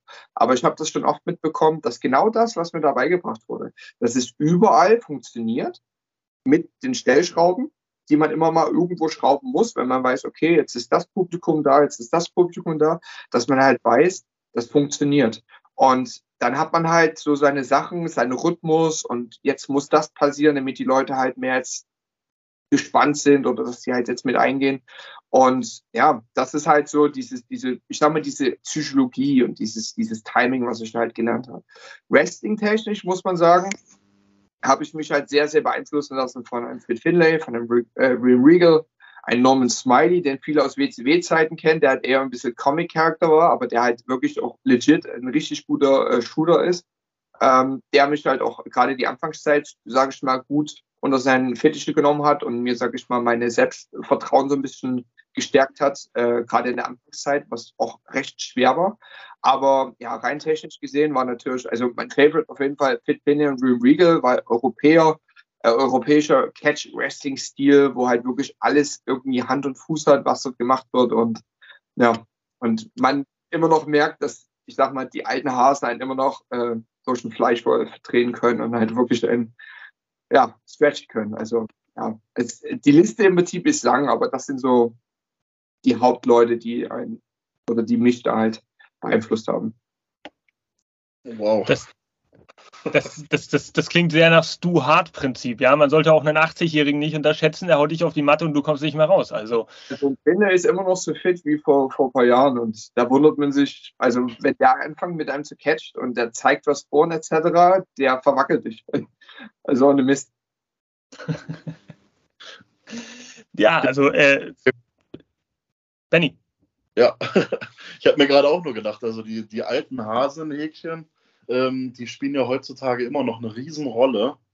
Und ähm, ich habe es gerade auch an, an, an Leuchten deiner Augen gesehen, Axel. Also, äh, dass du da echt tolle Erinnerungen und auch sehr viel mitgenommen hast. Also wirklich top. Ähm, da habe ich auch gleich mal noch mal so eine kleine Anschlussfrage. Ähm, was fällt dir eigentlich leichter, äh, den Heal zu spielen oder Face? Was ist da so dein Favorite? Es kommt drauf an. Ähm, an sich beides. Äh, ich persönlich, ich bin lieber ein Drecksack, weil ich halt in einer gewissen Art und Weise viele Leute dazu bringen kann, mich zu hassen. Ähm, ich habe das damals gemerkt, als ich äh, bei WXW reinkam, war ich halt das Babyface. Und dann hatte mich WXW, äh, ich glaube 2014 oder 2013, ich glaube 2014, ähm, äh, war ich dann halt mehr der Bösewicht. Und ich habe gemerkt, wie ich dort halt richtig aufgegangen bin, diese Rolle. Bedingt, weil ich aber auch ein gewisses, ich, ich bin ein Kontrollfreak in vielen Sachen. Ich habe gern die Kontrolle ähm, im, im, im Matchaufbau. Äh, ich bin halt manchmal gern dieser Maestro, der halt Sachen zusammenfügt und etc. etc. Ähm, weil ich halt auch nicht das Ego habe, halt mich nur gut aussehen zu lassen, sondern so, dass jeder gut wegkommt. Und das ist so ein bisschen was, wo ich mir selber halt äh, auf die Schulter klopfe. Ähm, das gelingt mir natürlich, wenn ich mehr der Aggressor bin, wenn ich halt mehr der Heal bin. Und dass ich da halt, sage ich mal, das Maximalste als mein Babyface rausholen kann. Wiederum, wenn ich ein Babyface bin, weiß ich doch ganz genau, wo ich halt Moment, meinen Moment habe, damit ich halt äh, die Leute auch auf meine Seite ziehen kann. Und, äh, also mir ist es jetzt mehrmals in der letzten Zeit gelungen, obwohl halt die Leute gegen mich waren, die am Ende für mich zu haben. Ähm, und egal, ob es halt Leute sind, die halt einfach, denen ich unsympathisch bin oder die am Anfang nichts mit mir anfangen können, äh, die am Ende dann zumindest eingestehen müssen, okay, es war eine gute Leistung. Ähm, ist es nicht so, dass ich das unbedingt das Ziel habe, dass ich halt die Leute, die mich nicht mögen, halt auf meine, die mögen mich Seite ziehen muss. Aber äh, von der Wrestling-Story äh, schaffe ich es halt bedingt der guten Schule, halt da auch, sage ich mal, Sympathie zu ziehen, dass die im Endeffekt dann auch ähm, mir die Babyface-Pops zu geben. Aber wenn ich was aussuchen könnte, würde ich 60, 40 Heel-Face geben. Oh, super, danke für die ausführliche Antwort. Jasper, du hast gerade auch noch was. Sorry, ich bin dir voll ins Wort reingeflogen. Ich habe ich hab gefühlt so viel, aber äh, es, es, sind, es, ist, es, es ist einfach. Äh, also, ich hänge an deinen Lippen.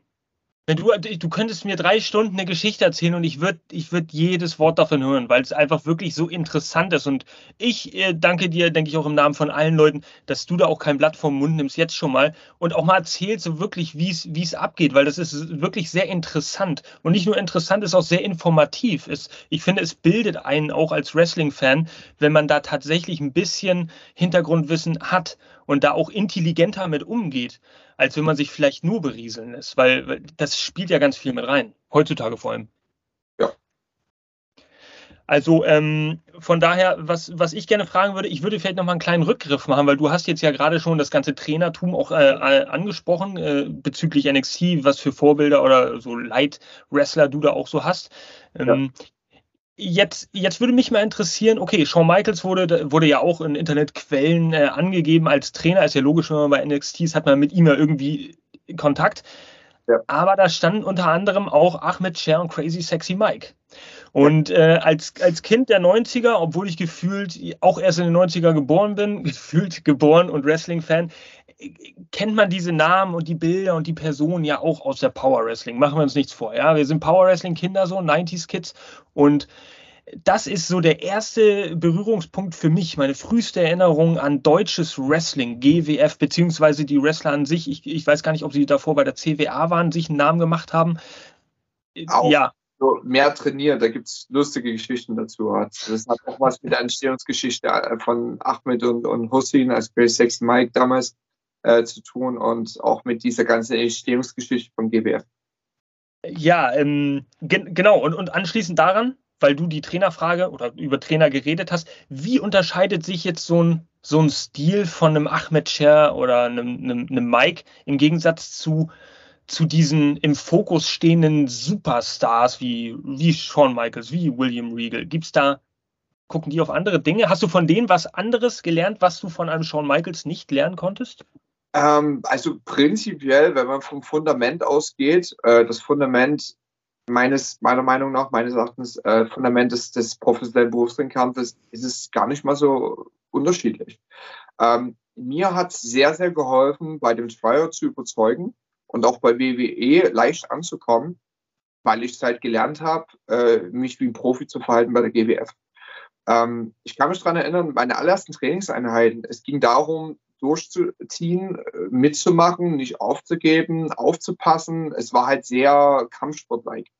Man hat seinen Sensei davor, in dem Fall der Trainer, und da wird auch mit Trainer oder Coach angesprochen und nicht mit Hey Ahmed, Buddy, was geht denn ab, so eine Art, sondern man, äh, Wrestling, das Fundament vom Wrestling ist Respekt.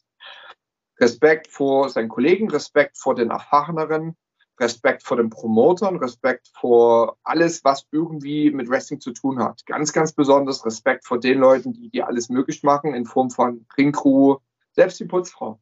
Ja? Das ist halt so ein Ding und das gehört halt mit dazu. Und für alle Leute, die das halt nicht bewahren können, die gehören nicht ins professionelle Wrestling-Business rein und die sollen sich ganz schnell ähm, was anderes suchen. Aber Gott sei Dank ist es halt so, dass sich das so weit verstreut hat, dass es halt auch wirklich gang und gäbe ist und das halt bei jeder guten Wrestling-Schule auch beigebracht wurde. Äh, so wurde es mir bei GWF auch beigebracht. Ähm, ich musste jetzt nicht großartig viel dazu lernen, weil gutes Elternhaus, äh, war vorher zwei Jahre beim Militär, da hat man auch Befehl und Gehorsam in einer gewissen Art und Weise, auch wenn man nicht immer dem Befehl gehorchen wollte, aber äh, im Grunde genommen hat man schon eine gewisse Etikette mitgebracht. Und da halt auch nochmal äh, das in dem Wrestling-Business beigebracht zu bekommen, dass man halt ähm, ja ein gewisses ungeschriebenes Regelwerk hat.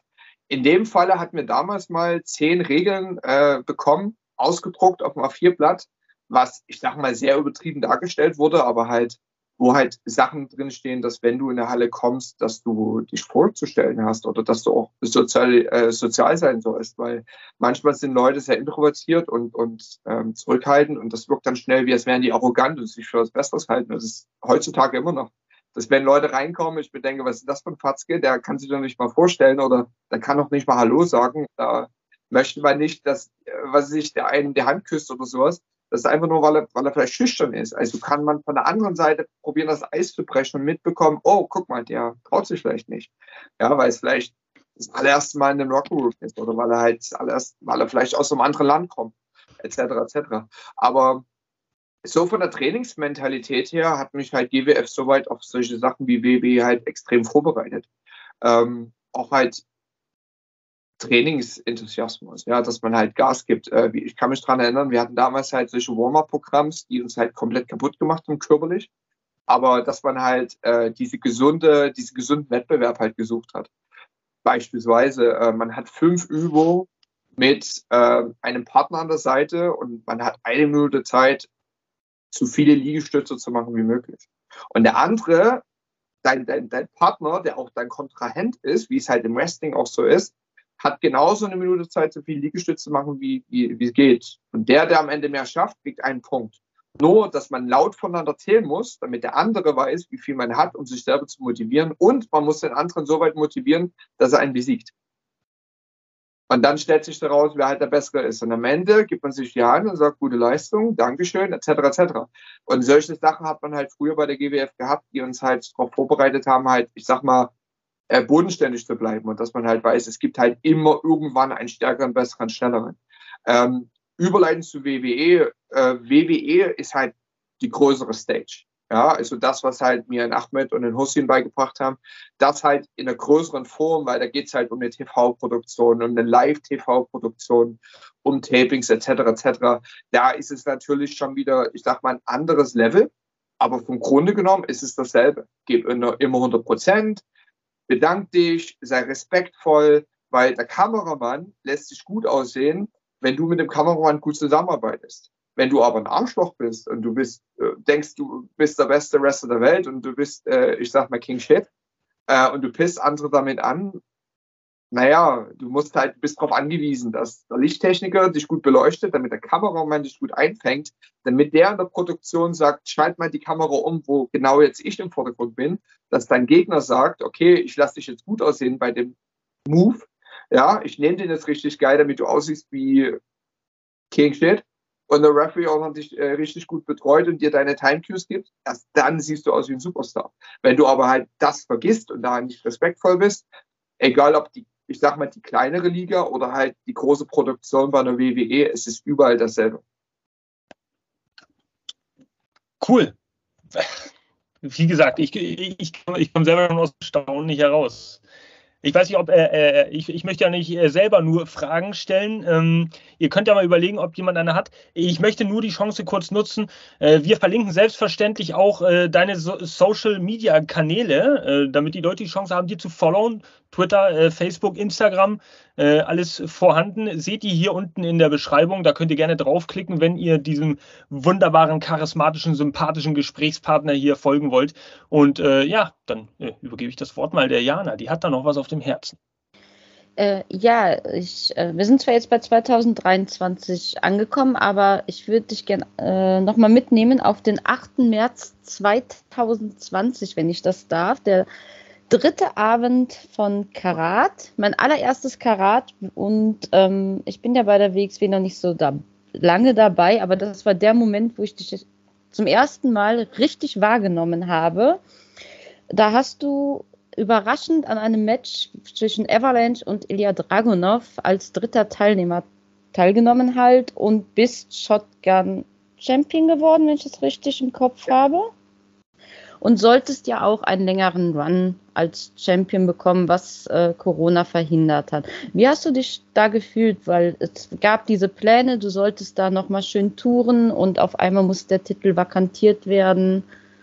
War natürlich sehr, sehr schade. Also erstmal krasser Einstieg für WXW, 2020 äh, Karat. Das war, glaube ich, das mit den meisten Zuschauerzahlen. Und ich kann mich daran erinnern, Halle war vollgepackt mit Leuten, was richtig cool war, weil das halt auch für mich selber als, als heimischer WXW-Roster, äh, ähm, Wrestler, der halt seit 2009 bei der WXW ist, dann halt ne, elf Jahre später sieht man 6, 16 Karat und jeden Tag vierstellige Zuschauerzahl. Ich glaube bis zu 1400 Leuten.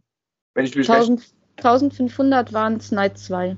1500. unnormal. Und das ist natürlich auch geil, wenn man dann rauskommt, zwar WWE-Repräsentant, äh, ähm, äh, NXT UK-Repräsentant, aber halt immer noch WXW-Boy, der dann rauskommt und, sage ich mal, so sieht, wie sich diese Liga weiterentwickelt hat, dank Leuten, die halt da, ich sag mal, enthusiastisch da halt äh, ihre Zeit und ihre Blutschweiß und Tränen investiert haben. Ähm, aber es war für mich auch selber auch cool, weil ähm, ich A, die Gelegenheit hatte, halt unter anderem mit ihr wieder einen Ring zu teilen. Und ich glaube, mit äh, Avalanche hatte ich die Gelegenheit gehabt, einmal im Ring zu stehen und da halt nochmal. Aber halt an sich dieses, äh, dieses Match halt äh, war halt cool. Und es war halt wieder dieser Überraschungsauftritt. Und es war halt für, die, für mich die Gelegenheit, einfach mal ähm, ich sag mal, dieses, dieses Bonus wahrzunehmen, dass man halt als NXT UK Wrestler auch bei den guten Independent Promotions antreten durfte. Partner Promotion mit WWE, WXW und warum nicht? Und da hatte man die Idee gehabt, weil ich in dem Augenblick halt mir ähm, eine Wohnung wieder in Deutschland mit meiner Frau gemietet hatte, weil wir hatten vor, halt sechs Monate in, in Amerika zu leben und sechs Monate in Deutschland zu leben. Wir wollten so den Winter ausweichen und die Hurricane-Saison in, in äh, Florida. Ähm, und da war ich dann sowieso, äh, also war so geplant, dass ich halt erst ähm, irgendwann Mitte des Jahres wieder zurück in die USA fliege. Und da hatte man die coole Idee gehabt. Ich war halt wirklich ähm, sehr, sehr äh, freudig darauf, dass ich halt mit WXW wieder touren konnte, weil ich kann mich daran erinnern, äh, ich war halt Teil der allerersten Crew halt für die allerersten Touren und das war 2013 als die WXW das erste Mal nach Hamburg in die Markthalle ging und als WXW das erste Mal nach Dresden kam, wo ich damals mit Frank Fährmann zusammen äh, die Hallen organisiert habe und so. Und dass man da halt als WWE-Superstar, als Repräsentant von WWE und NXT UK halt eine Osttour wieder mitmachen kann. Das äh, es war, glaube ich, auch Hamburg wieder geplant, die Markthalle, dass ich mit Land, äh, Leuten außerhalb von WWE zusammenarbeiten konnte. Und ähm, ich, ich denke, in dem Augenblick war es auch genauso noch wie heute. Das, äh, das ganze Wissen, was bei mir hier im Kopf angehortet ist, durch die ganze Erfahrung, die ich mitgemacht habe, durch diese ganzen äh, Inputs von Leuten wie Schnormalges etc. etc., dass ich das an Leute weitergeben kann. Und das war halt auch damals, sage ich mal, für mich so ein freudiges Ding, dass ich mir halt sagen konnte, okay, äh, ich kann jetzt mit Leuten in den Ring steigen, die halt vielleicht davon profitieren können, um ihre Karriere weiter nach vorne zu bekommen. Ich kann Leute ziehen für die WXW, damit halt die Hallen äh, voll sind. Ich kann mich daran erinnern, Ilja und ich, wir hatten damals Dresden ähm, das Eventwerk ausverkaufen können, als das Match zwischen uns angesetzt wurde, was leider nicht stattgefunden ist, weil Ilja verletzt war und da keine ärztliche Freigabe bekommen hatte. Sonst wäre der Verrückte so, so in den Ring gestiegen. Ähm, aber das war halt so das Ding. Und dass halt Corona da einen fetten Strich durch die Rechnung gemacht hat, das war halt sehr, sehr schade. Prinzipiell bin ich kein Freund von Titelvakatieren, äh, aber es war halt dann, ich sag mal, die Policy auch von WWE, dass die dann auch gesagt haben, wir müssen da sicher sein, wir können das nicht gewährleisten, dass einer von uns außerhalb einer anderen Liga als antritt, gerade mit diesen ganzen Sicherheitsbestimmungen und sowas. Und ging halt leider nicht anders. Ähm, ja, aber im Endeffekt konnte ich das eine oder andere dann nachhinein noch nachholen, 2021, 2022. Dankeschön. Kann ich mal kurz eine Toilettenpause machen? Oh. Selbstverständlich doch. Ich bin gleich wieder da. Ja, liebe Fans und Zuhörer, das, was ihr jetzt gerade äh, seht, ist, dass äh, der liebe Herr Tischer gerade eine kleine Pause macht. Er hat zum Beispiel Glück im Gegensatz zu mir, der im Keller sitzt. Ich müsste in den fünften Stock fahren mit dem Fahrstuhl und könnte nicht eine Toilettenpause einrichten. Das nur zu Unterhaltungszwecken zwischendurch. Äh, ja, gönnen wir dem Herrn doch mal eine Pause. Wie auch immer, könnten wir ja schon mal ein bisschen äh, äh vorgreifen. Ihr werdet äh, in, in den kommenden Tagen nach Ausstrahlung dieses Interviews auch noch ein kleines Special-Video bekommen. Vielleicht äh, wird euch das interessieren. Das ist eine Kategorie, die wir bei Exklusivinterviews jetzt einführen werden, so wie wir sie mal haben, äh, und nennt sich die äh, 15 Questions of Doom. Und da gibt es dann nochmal ein kleines Bonusvideo für euch, was ihr dann äh, ja, sehen werdet hören könnt. Äh, also bleibt auf jeden Fall da und äh, haltet die Augen offen äh, auf all unseren Kanälen, was da gepostet wird die Tage. Fertig mit dem Sendehinweis. also so. cool. Ähm, Ja, ich, ich würde jetzt vielleicht, das ist, das ist natürlich äh, so, wenn man einige Fragensteller hat, äh, einmal mehr einen Rückgriff machen, weil es gibt natürlich unheimlich viele spannende Themen. Ähm, ich meine, ich habe es vorhin schon mal, und du hast es auch angerissen, äh, schon so rausgehört. Ich habe hier eine Frage aufgelistet für mich selbst, die ich dir stelle. Ist ein WWE-Vertrag auch eine Bürde? Und äh, die Frage, die, die habe ich deswegen aufgeschrieben, weil ich ja gerade diese ganzen Länder aufgezählt habe. So, wir haben jetzt dieses, ja, ultra, ich möchte es mal erfolgreiches Jahr 2022 nennen. Diese ganzen Länderbesuche, diese tolle Platzierung beim, beim PWI 500. Ähm, und auf der anderen Seite diese Idealvorstellung, jeder möchte zur WWE. Und äh, dann stelle ich mir die Frage, okay, es wird, es wird für dich ja sicherlich einen Grund gegeben haben oder dass du dir jetzt sagst, ich habe jetzt, äh, du hast es ja eben auch schon erläutert, ich habe jetzt Bock zu reisen und die Welt zu erkunden, gleichzeitig meinen mein, mein, mein Beruf auszuüben, die Passion, die ich besitze. Ja, die Chance hättest du wahrscheinlich, äh, würde ich jetzt mal annehmen, bei WWE nicht so freizügig. Also ist das, passt das jetzt in die momentane Zeit für dich in deinem Leben oder ist, ist das vielleicht jetzt eine Entwicklungsstufe, eine Weiterentwicklung in dem Sinne, dass man sagt, okay, ich genieße es jetzt auch Freelancer zu sein? Ich genieße das definitiv und in der Weiterentwicklung ist das auf jeden Fall. Und ich sehe prinzipiell jedes weitere Jahr, jeder weitere Monat, jedes weitere Match als eine Weiterentwicklung, weil ich bin halt auch ein riesengroßer Fan von äh, neue Sachen auszuprobieren äh, und halt vor allen Dingen Sachen auszuprobieren, die man aus alten Zeiten vielleicht schon mal erfolgreich oder nicht so erfolgreich absolviert hat. Ähm, prinzipiell ist äh, WWE-Alltag, wenn man gut dabei ist, tut man prinzipiell viel. Für die Leute, wie zum Beispiel ein Gunder oder äh, Ludwig Kaiser äh, oder Giovanni Vinci, äh, die tun halt so viel momentan, die sehen momentan jedes einzelne Stückchen in Amerika. Und ich kann mich an meine Smackdown-Zeit erinnern. Ich bin da an Orte rangekommen, wo ich hätte nie geträumt, da irgendwie mal zu stehen. Ähm, egal, ob es halt solche Sachen wie Sightseeing in New York oder Philadelphia ist oder was weiß ich, oder halt Venice Beach, Kalifornien oder Denver, Colorado, was wunderschön ist für die ganzen Naturliebhaber.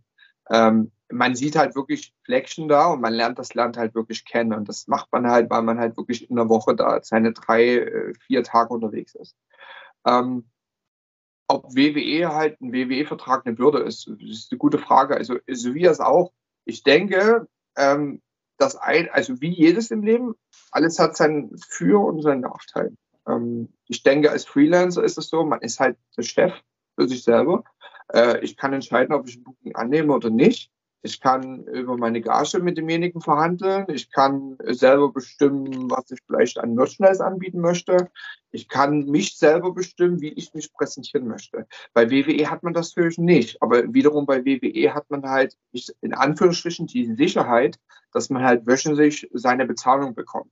Als Independent Wrestler ist es so, es gibt manche Monate, da ist man halt dreimal am Wochenende verbucht, wenn das möglich ist ähm, hatte ich zum Beispiel in 22 auch Freitag, Samstag, Sonntag in drei verschiedenen Ländern. Und da ist es natürlich eine coole Sache, weil man kommt viel rum. Aber dann gibt es auch Monate, wie zum Beispiel zu Weihnachten, da ist man mal drei Wochen zu Hause. Und dann hat man halt drei Wochen kein Einkommen. Ja, also jetzt rein vom, vom Wrestling her gesehen.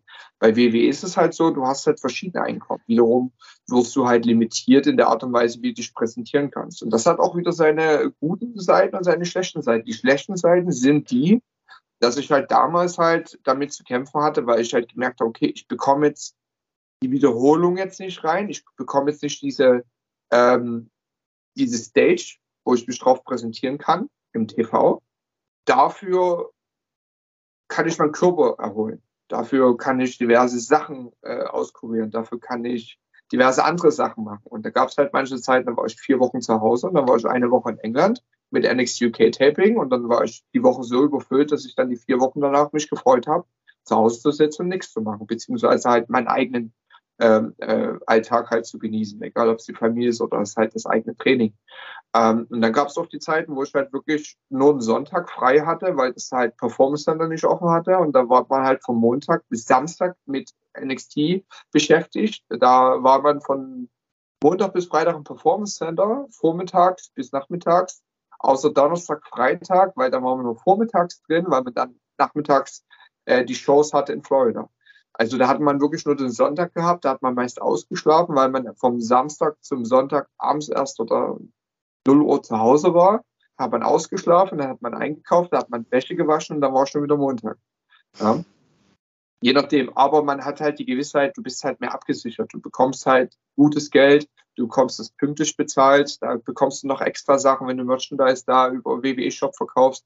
Ähm, es ist halt das sichere Geld, das verlockende sichere Geld, aber wiederum, wenn man halt mehr Karriere fixiert ist, indem man halt sagt, okay, ich will mein eigener Boss sein. Man sieht zum Beispiel Leute wie Matt Cardona, der sich komplett selber äh, also wieder hat, der äh, oder selbst erfunden hat als dieser Charakter, der halt Ultimate Dragon Like halt überall Titel gesammelt hat und der halt überall gebucht wurde und der halt definitiv sich besser gezeigt hat und präsentiert hat, was er eigentlich für ein Superstar ist, als es halt bei WWE gerade in den letzten Jahren der Fall war. Und das ist halt auch so ein Typ, der halt wirklich äh, ein Workhorse ist und ein Hustler durch und durch.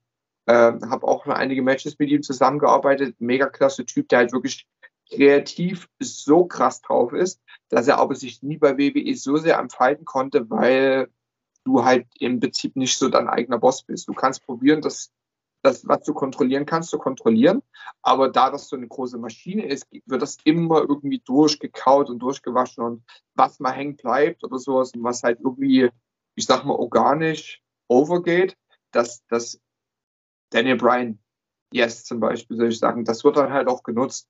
Aber da sind ganz, ganz viele Ideen, die man für sich selber hat, die man so nicht ausleben kann, wie es wäre man unabhängiger Wrestler, also ein Indie-Wrestler.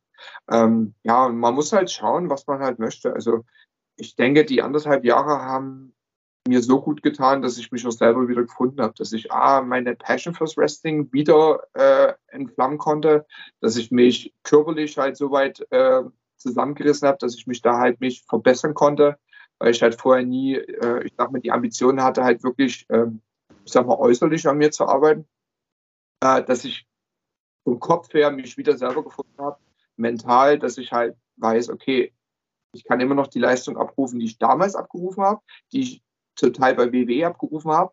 Wenn ich das möchte, kann ich halt wirklich auch, äh, ich sag mal, auf einem hohen Level performen. Aber wenn du nie die Gelegenheit bekommst, stellst du dir irgendwann die Frage, liegt es an mir? Aber es liegt nicht an dir. Es ist halt einfach eine große Produktion, wo du halt ein Darsteller bist und entweder du bist der Hauptdarsteller oder du bist der Nebendarsteller. Oder du bist halt nur der, der im Hintergrund sitzende Typ, der halt einfach das Bild filmen muss.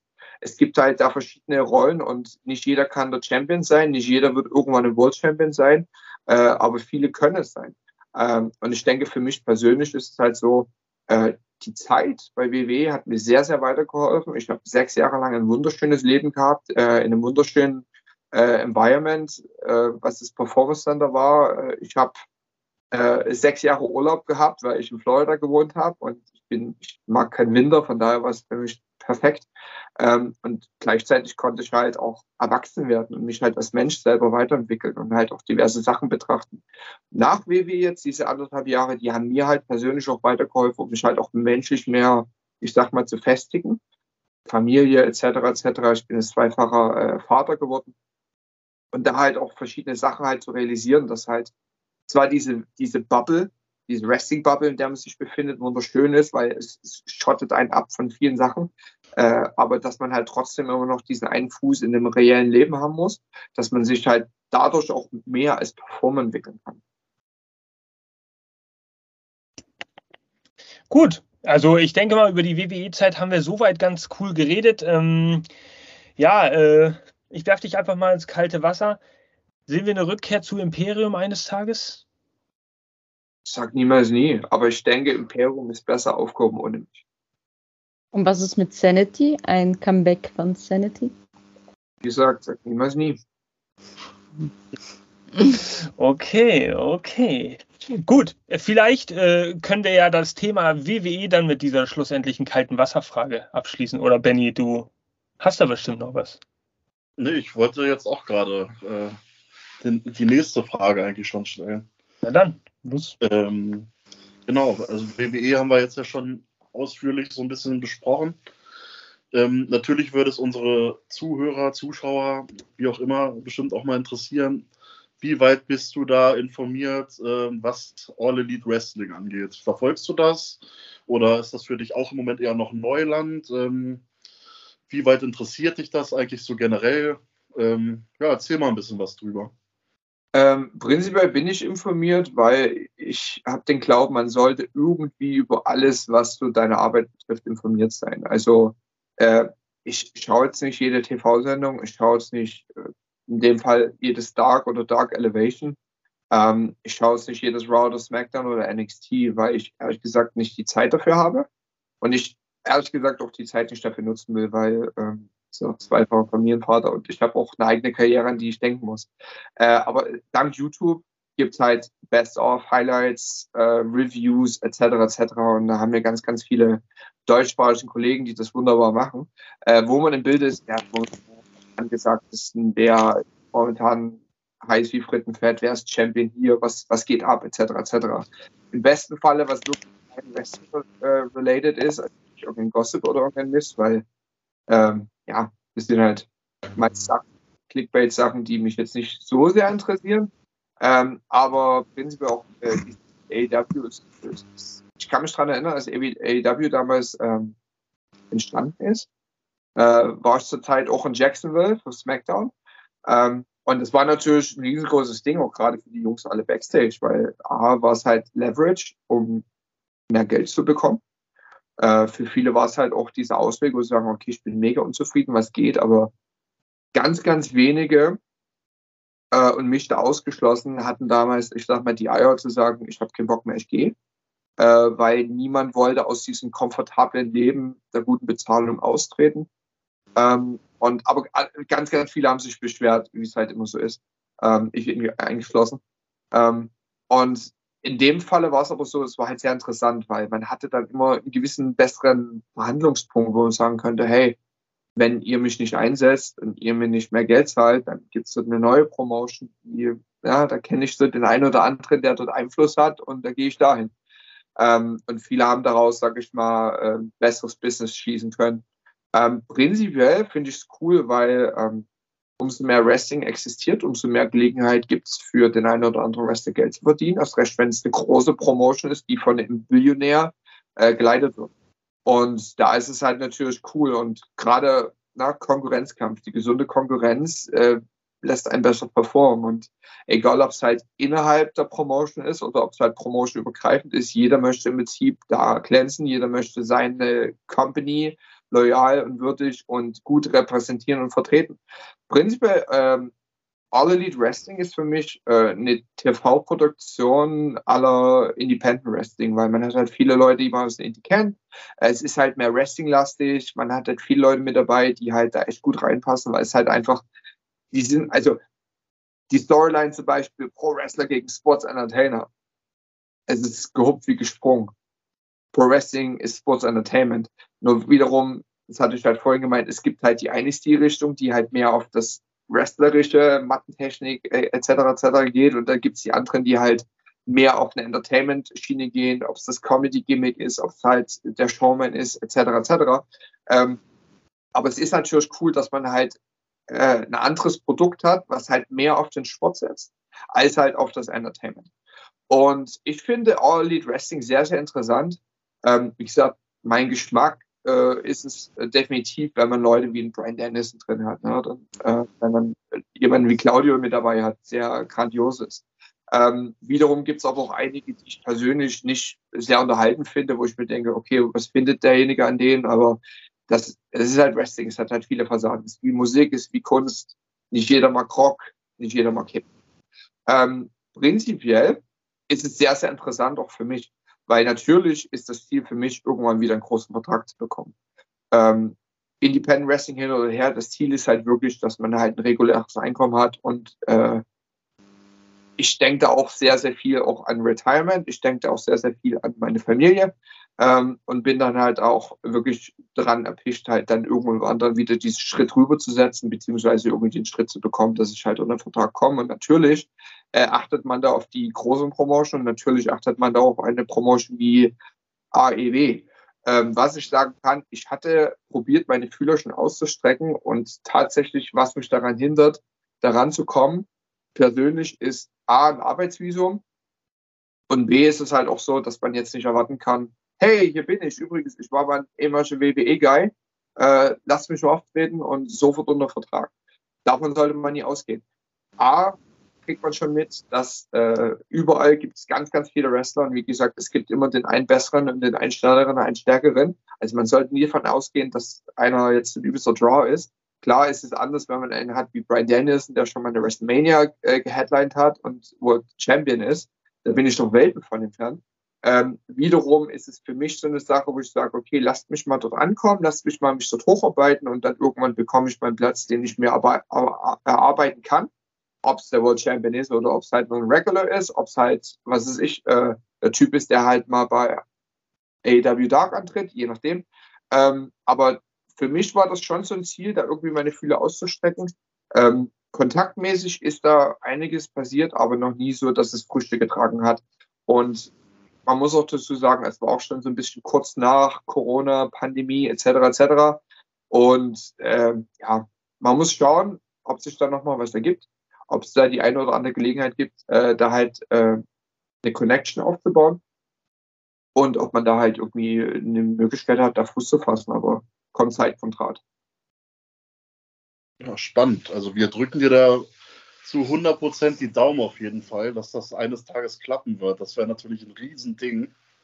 Ich muss ähm, Katze reinlassen, die stresst mich hier gerade. Die Das zeugt auch von der Authentizität dieses Moments, liebe Leute. Wir erwischen ihn wirklich ganz persönlich, ganz privat. Ähm, Übeltäter. Ihr hört es ja. Oh. Raus, und dann kommt es drin, um mich garantiert zu nerven. So, aber naja. das kennen Sie gut. Final habe ich jetzt noch mal eine ganz, ganz große Frage bei dem ganzen Thema. Hm? ähm, All Elite ist ja so ein bisschen bekannt dafür in letzter Zeit gewesen, gerne mal diese Forbidden Door aufzustoßen. Ja. Äh, mal angenommen, nur mal so angenommen, äh, All Elite stößt jetzt nochmal die Tür auf und die würden dich da jetzt zu einem Match einladen. Mhm. Was wäre da dein Traummatch? Wem würdest du dir da wünschen? Äh, ganz klar, Brian Danielson. Weil der auch einer ist, den ich damals halt gerne geschaut habe, den ich heutzutage noch gerne schaue. Ähm, für mich berufsmäßig natürlich auch so ein schönes Ding. Mein Beruf ist auch Wrestling zu schauen und halt gerade auch äh, sehr alte Matches etc. etc. Und gerade so Stil, den ich gerne halt gehe und den ich halt auch gerne verfolge, ist halt auch dieser Pure Wrestling Stil. Und äh, wenn man sich da Tapings von ROH damals anschaut, war der halt wirklich einer der besten, die halt da irgendwie das gemacht haben. Und auch riesengroßer Einfluss dann auch von Regan mit dabei gewesen, etc. etc. Ähm, ja, der ist definitiv einer dieser Namen. Wiederum gibt es halt auch so speziellere Kandidaten, wo man halt weiß, okay, dort wäre halt so ein Styles Clash halt drin, ne? Von, ich sag mal, europäischen Wrestler zum typischen amerikanischen Wrestler, wenn man halt so einen hat wie Orange Cassidy oder sowas, wo halt man der Charakter arbeiten kann, als halt wirklich dieses äh, auf dem Pressematch. Und das ist halt das Schöne auch am Wrestling. Es gibt so viele Charaktere und gerade bei All Elite äh, ist halt so facettenreich. Ne? Da hat man halt so diesen Oberbösewicht äh, und dann dieses äh, ultimative Babyface mit dabei. Und ja, für mich prinzipiell, und das ist auch so eine Frage, die ich oft bekomme, ist halt, äh, was sind so deine Lieblingsmatches? Und äh, klar gibt es so den einen oder anderen, aber manchmal ändert sich das von Zeit zu Zeit, je nachdem, äh, in welche Richtung ich mich orientiere und was schaue ich mir an oder irgendwas. Beispiel, ich habe in der letzten Zeit viel japanisches Wrestling geschaut, viel All Japan Wrestling und so Noah, gerade so Kenta Kobashi, weil ich halt so mir einige Sachen halt von dem Stil halt so ein bisschen oder von irgendwelchen Übergängen halt mit rausschaue. In der letzten Zeit habe ich mir aber viele Nitro-Matches angeguckt, was mehr Cruiserweight-lastig war, alle Ultimo Dragon, Eddie Guerrero etc. etc. So, also verschiedene Facetten halt. Und das ist halt wieder dieses Allround-Ding, dass ich halt wirklich äh, die Arbeit studieren möchte von anderen. Äh, und wenn es halt die Legenden der Legenden sind, aber dass ich da halt dann diverse Ideen habe, wie könnte ich das einbringen gegen Wrestler dann sehe ich halt meist Leute, die halt mehr charakteristisch halt äh, ähm, im Ring stehen, die halt weniger diesen, diesen, diesen straighten Wrestling-Stil gehen und dann halt straighter Wrestling-Stil, die halt mehr technisch gehen wie ein Brian Danielson. Oder halt mehr, sag ich mal, so ein bisschen mehr Brawling-Style wie John Moxley zum Beispiel. Ähm, ja, aber ich denke, Brian Danielson ist für mich halt immer so ein Evergreen. Und das wäre halt natürlich geil, mit ihm auch nochmal in den Ring zu stehen. Jawohl. Jasper. Da, äh, lieber Axel, da machst du den Benny sehr glücklich. Auch du, du strahlst wie ein Honigkuchenpferd. Äh, für, für, für, uns hier im Podcast bist du ja immer der absolute Brian Danielson Mensch. Und äh, wenn ich dann wieder anfange, in den Dynamite Reviews ein bisschen zu wettern, zusammen mit meiner liebreizenden Kollegin, naja, gut, da bist du wahrscheinlich. Sind wir froh, dass du donnerstags manchmal nicht dabei bist, weil sonst würden wir wahrscheinlich auch die Leviten lesen bekommen. ähm, ja, wenn es weiter keine Fragen gibt. Äh, Eine hätte ich Seite, noch. Naja, dann hau raus, Jana, hau raus. Und zwar, wir wissen, also wir als WXW-Fans sind natürlich froh, dass du jetzt noch bei WXW bist, obwohl wir dir den Weg über den Teich natürlich sehr gönnen würden. Ähm, du bist beim Tag Team Festival mit Eric Young nochmal in der Rolle Sanity an den Start gegangen. Du hast aber auch schon den Shotgun Championship so wie den WXW Unified Wrestling Championship jeweils als Axel Wolf und als, als Tischer halt gewonnen. Was wäre für dich das größere Ziel, in einem Tag Team mal das Champion Gold zu gewinnen oder das 16 Karat Turnier? Das ist eine gute Frage. Ich hätte jetzt schon fast gesagt Tag Team Gold, aber wenn du mir 16 Karat anbietest, dann definitiv bevorzuge 16 Karat. Weil es halt so ein europäisches oder weltweites ist. Das größte Turnier Europas, aber es ist so ein weltweites Kräftemessen mit äh, wirklich Top-Athleten, Top-Wrestlern, Top-Performern. Und 16 Karat ist so ein Ding, ich habe beides noch nicht gewonnen.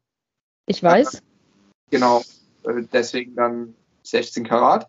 Aber auch selbst das Tag Team Ding interessiert mich halt sehr, weil ähm, gerade so als ehemaliger äh, äh, NXT Tag Team Champion halt da, sag ich mal, ein bisschen Tag Team Magie zu streuen und mit dem einen oder anderen aktuellen Tag Team dann halt äh, den Ring zu teilen. Die kleine Kostprobe war bei Tag League mit dabei, auch wenn es äh, ein bisschen zu kurz war.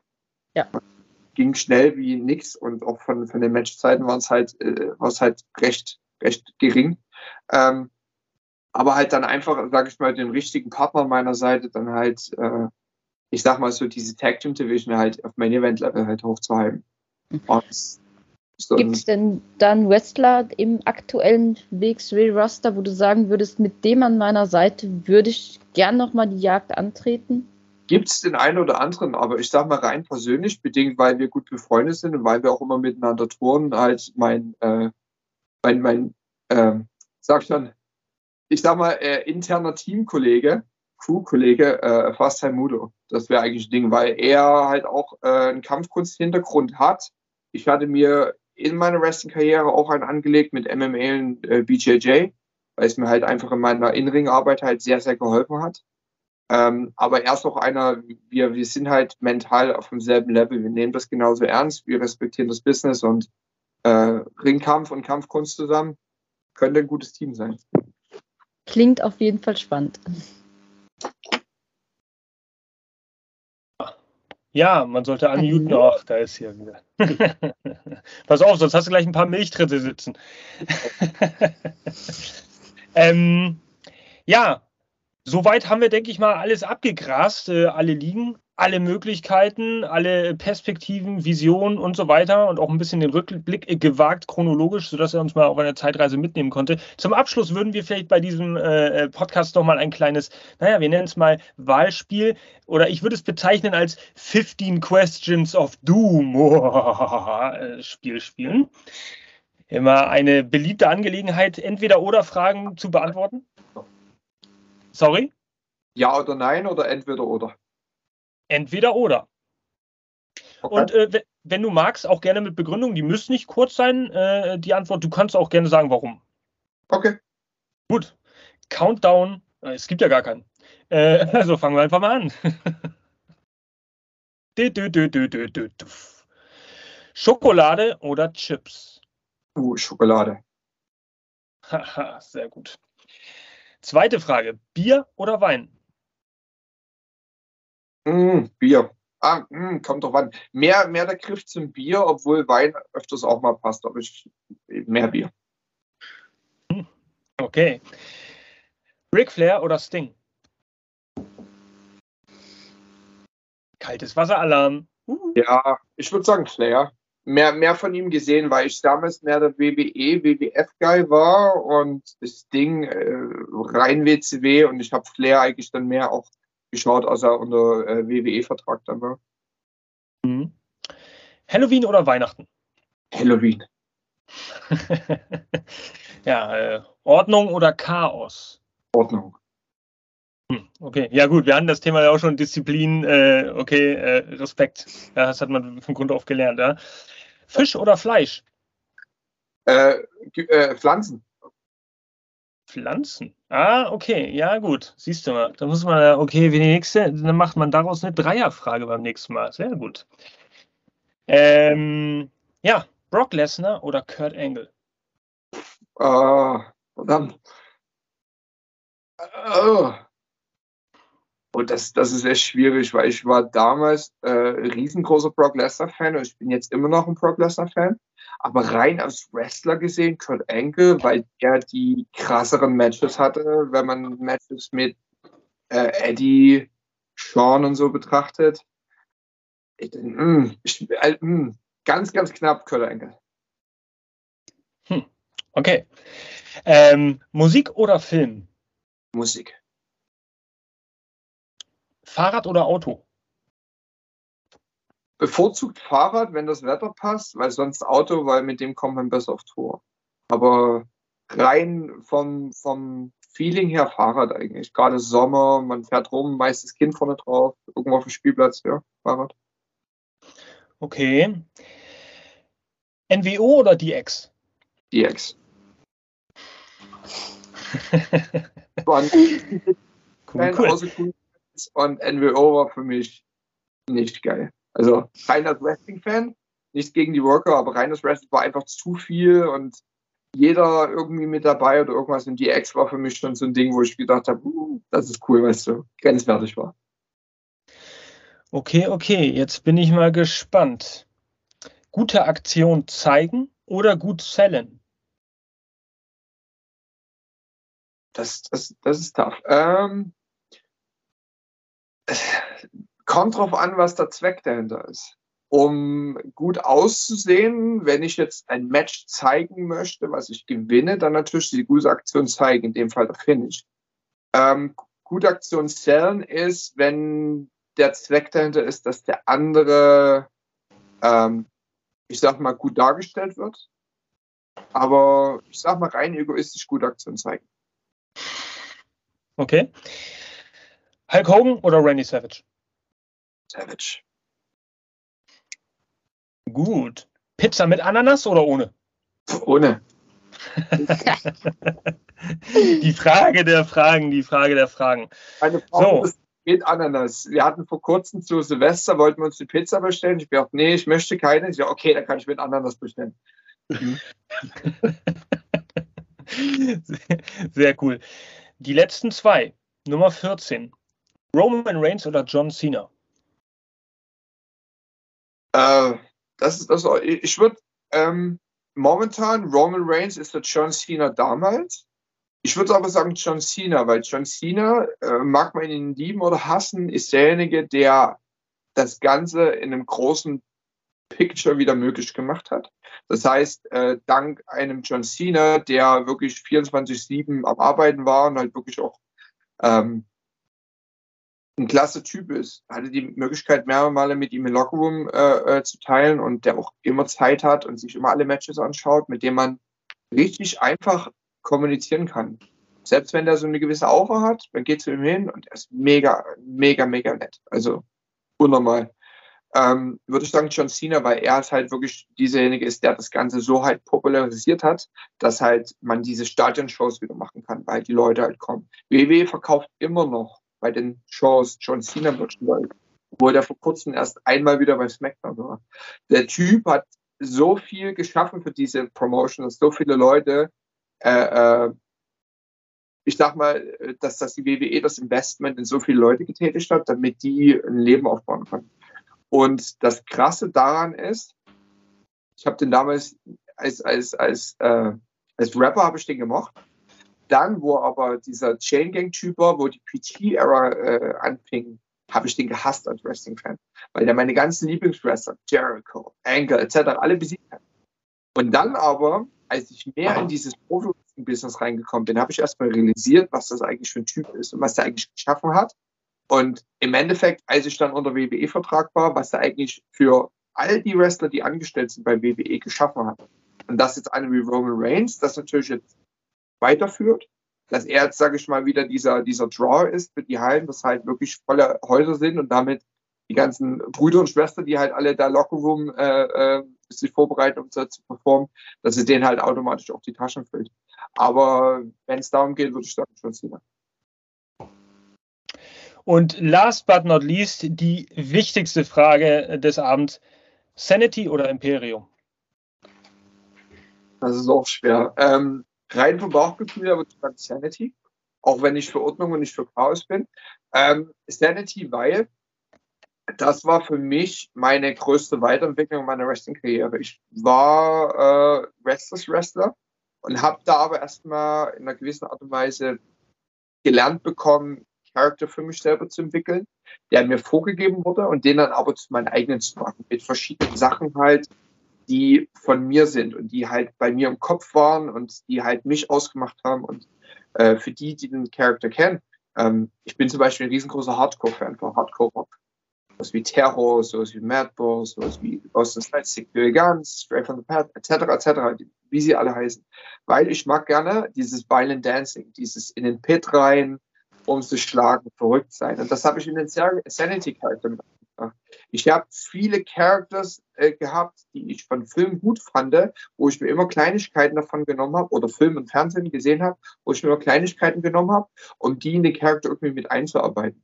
Ähm, manchmal konnte man es sehen, manchmal hatte ich die Gelegenheit, das zu, zu repräsentieren. Also vom kreativen Level her äh, ist definitiv Sanity. Imperium war wiederum für mich wichtig, um mich selber ein bisschen wiederzufinden, auch gerade um meinen Wrestling-Skills halt wieder zu äh, wiederzufinden, um es aufzufrischen. Und gerade in dieser Zeit, das war so die Endzeit, äh, Smackdown-Zeit, war es halt schon ziemlich deprimierend. Und da wollte man auch ein bisschen raus aus seiner Haut. Und da wollte man auch gerade in diesen, aus diesem Charakter raus, wo man merkt, der ist nicht so wirklich gewollt. Ähm, oder, oder wird nicht so richtig benutzt. Weil gewollt ist man prinzipiell immer, aber das ist halt, man fühlt sich halt nicht eingesetzt genug und dann denkt man, okay, man muss sich ein bisschen weiterentwickeln, verändern. Und dann war es halt dieser Schritt nach NXT UK und halt ein Teil von Imperium zu werden, halt für mich so ein bisschen äh, eine Rettung. Und das Recht dann halt mit alten Kameraden zusammen zu taggen, war halt natürlich auch gut. Aber rein von dem, wie so momentan, und ich habe es ja vorhin gesagt, ich denke, Imperium ist besser zu dritt aufgehoben als zu viert, äh, sage ich Sanity. Ja, cool. Dann wird es dich, äh, äh, ja, dann wollen wir dich ermutigen und dir auch sagen, dass du ja bisher der beste Interviewpartner äh, bist, der sich durch diese 15 Questions of Doom äh, geschlagen hat. Ja, es war nicht immer so einfach. Äh, ja, du hast gemerkt, ich habe das schon mit so einem gewissen Hintergedanken gemacht, um dich zwischendurch mal aus dem Konzept zu bringen. Aber das hast du sehr gut gemeistert. Ja, und das war eigentlich auch unsere Ab. Oh, oh bin ich fast gestolpert oder hingefallen. Auf jeden Fall ähm, hast du äh, äh ja diese Runde sehr bereichert. Ähm, wir kommen ja zum Abschluss dieses Interviews. Vielen herzlichen Dank für deine Zeit. Ich gucke auf die Uhr hier. Äh, eine Stunde, ja, knapp über eineinhalb Stunden hast du dir Zeit genommen, um wirklich intensiv, ehrlich, authentisch, sympathisch, ich könnte weitermachen, ähm, auf unsere Fragen zu antworten. Und äh, da tatsächlich auch kein Blatt vom Mund genommen trotzdem äh, sachlich geblieben. Und das hilft uns, denke ich, als Team sehr viel weiter, dass du uns heute besucht hast, dir die Zeit genommen hast. Vielen, vielen Dank dafür. Da kann man gar nicht genug äh, Respekt für zeigen. Aber auch den Zuhörern da draußen hast du, denke ich, sehr viel durch deine Aussagen auch gebracht, weil jetzt der ein oder andere sicherlich äh, ein bisschen mehr verstehen wird von den Zusammenhängen.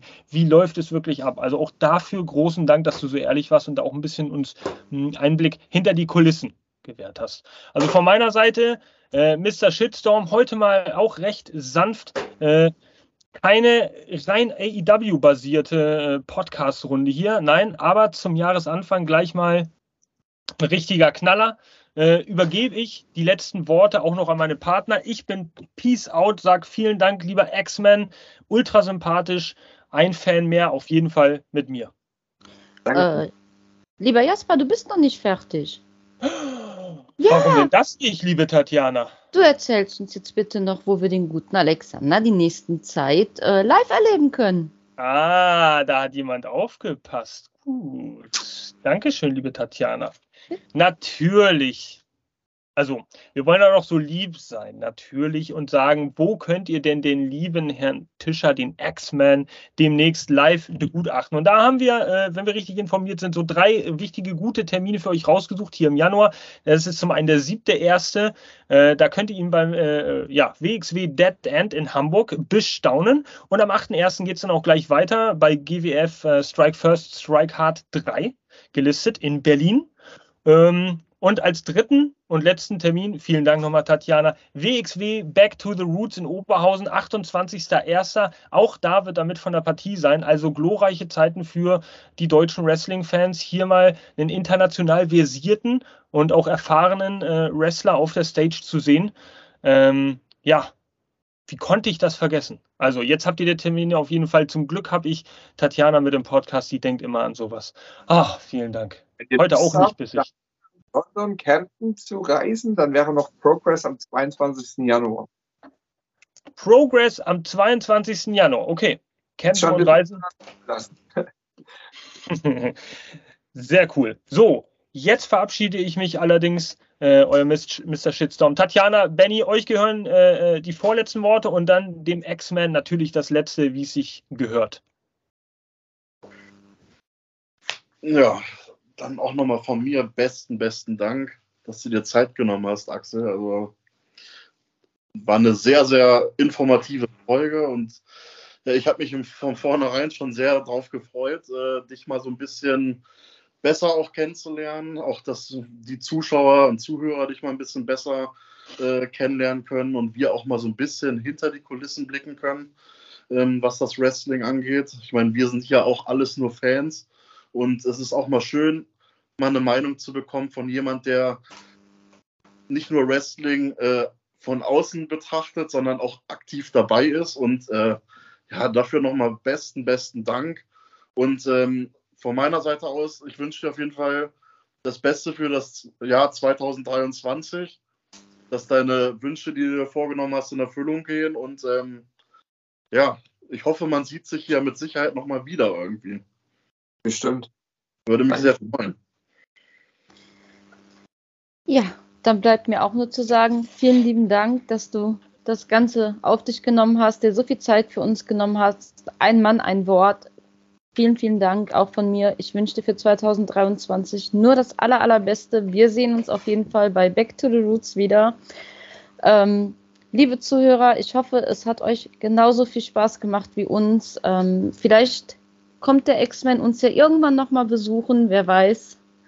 Äh, auch euch ein schönes Jahr 2023. Ich bin für heute raus. So, gut, dann Dankeschön für das letzte Wort und Dankeschön für diese Einladung. Hat mir megamäßig viel Spaß gemacht, weil waren mega interessante Fragen mit dabei. Sehr viele Fragen, die der eine oder andere Podcast oder Interview mir nicht vorher gestellt hat. Und das freut einen natürlich, dass man äh, dann immer mal eine andere Frage hat. Ähm, prinzipiell äh, finde ich es cool und das war auch der Grund, weswegen ich da halt äh, wirklich äh, mit Bock hatte, mit Teil von eurem tollen Podcast zu sein, weil ich finde es halt cool, äh, dass es halt immer mehr Wrestling-Begeistere wieder in Deutschland gibt. Und halt gerade von den ganzen, ich sag mal Hardcore-Fans, sei es WXW, sei es GWF, sei es was weiß ich für eine Promotion, die halt auch wirklich Wrestling lieben und die halt auch Wrestling verfolgen, Wrestling-Shows besuchen ähm, und das kann ich auch wirklich jedem ans Herz legen. Also ihr seid ein AEW-Podcast und wahrscheinlich wird es den einen oder anderen Fan geben, der jetzt ähm, ein AEW-Fan ist, vielleicht ein WWE-Fan ist, aber vielleicht äh, noch nicht so drüber Bescheid weiß, dass es äh, in Deutschland eine wunderbare Wrestling-Szene gibt mit ganz, ganz vielen begeisterten und talentierten äh, Sportlern, die halt wirklich auch Wrestling lieben und leben. Ähm, selbst Leute aus äh, den Nachbarländern. Die halt wirklich äh, alles geben, um halt gemeinsam diesen wunderbaren Sport halt äh, hochleben zu lassen und das halt monatlich. Von daher, ähm, ja, ich hoffe, äh, man sieht sich bei einer Show. Ich hoffe, äh, wenn ihr noch nie auf einer Show wart in Deutschland, dass ihr irgendwann mal ähm, diese Show besuchen werdet, die äh, Show eurer Wahl, dass ihr dann vielleicht mitbekommt, wie toll diese Wrestling-Szene ist und dass ihr auch ein Teil von dieser Community mit werdet. Und für jeden, der halt Wrestling liebt, danke für euren Support. Äh, für jeden, äh, die halt auch ähm, immer einschalten, die immer vorbeikommen, danke für euren Support. Und ja, vielleicht sieht man sich, ähm, jeder Wrestler ist zugänglich im Independent-Bereich, ähm, spätestens am Merchandise-Tisch. Ähm, das ist immer eine coole Sache, wenn man da, also für mich ist es immer eine coole Sache, wenn man dann der eine oder andere ein bisschen kennenlernt. Als recht, wenn man dann die üblichen Verdächtigen immer wieder sieht äh, von den Stammleuten. Und ja, im Prinzip, WXW sagt es, we love wrestling und ich denke, das betrifft uns alle vier hier. Von daher, ich bin dankbar dafür. Ich bin dankbar, dass es einen tollen Sport gibt. Ich bin dankbar, dass es so eine Community gibt und ich bin dankbar, dass äh, ich das Leben so leben kann und meine Liebe so ausleben kann. Und von daher, äh, vielen Dank für die Einladung, vielen Dank für den Support und man sieht sich auf jeden Fall wieder, wenn Zeit und äh, alles da ist und verfügbar ist, sehr, sehr gern. Und ja, euch wünsche ich noch viel Erfolg und ja, bis zum nächsten Mal.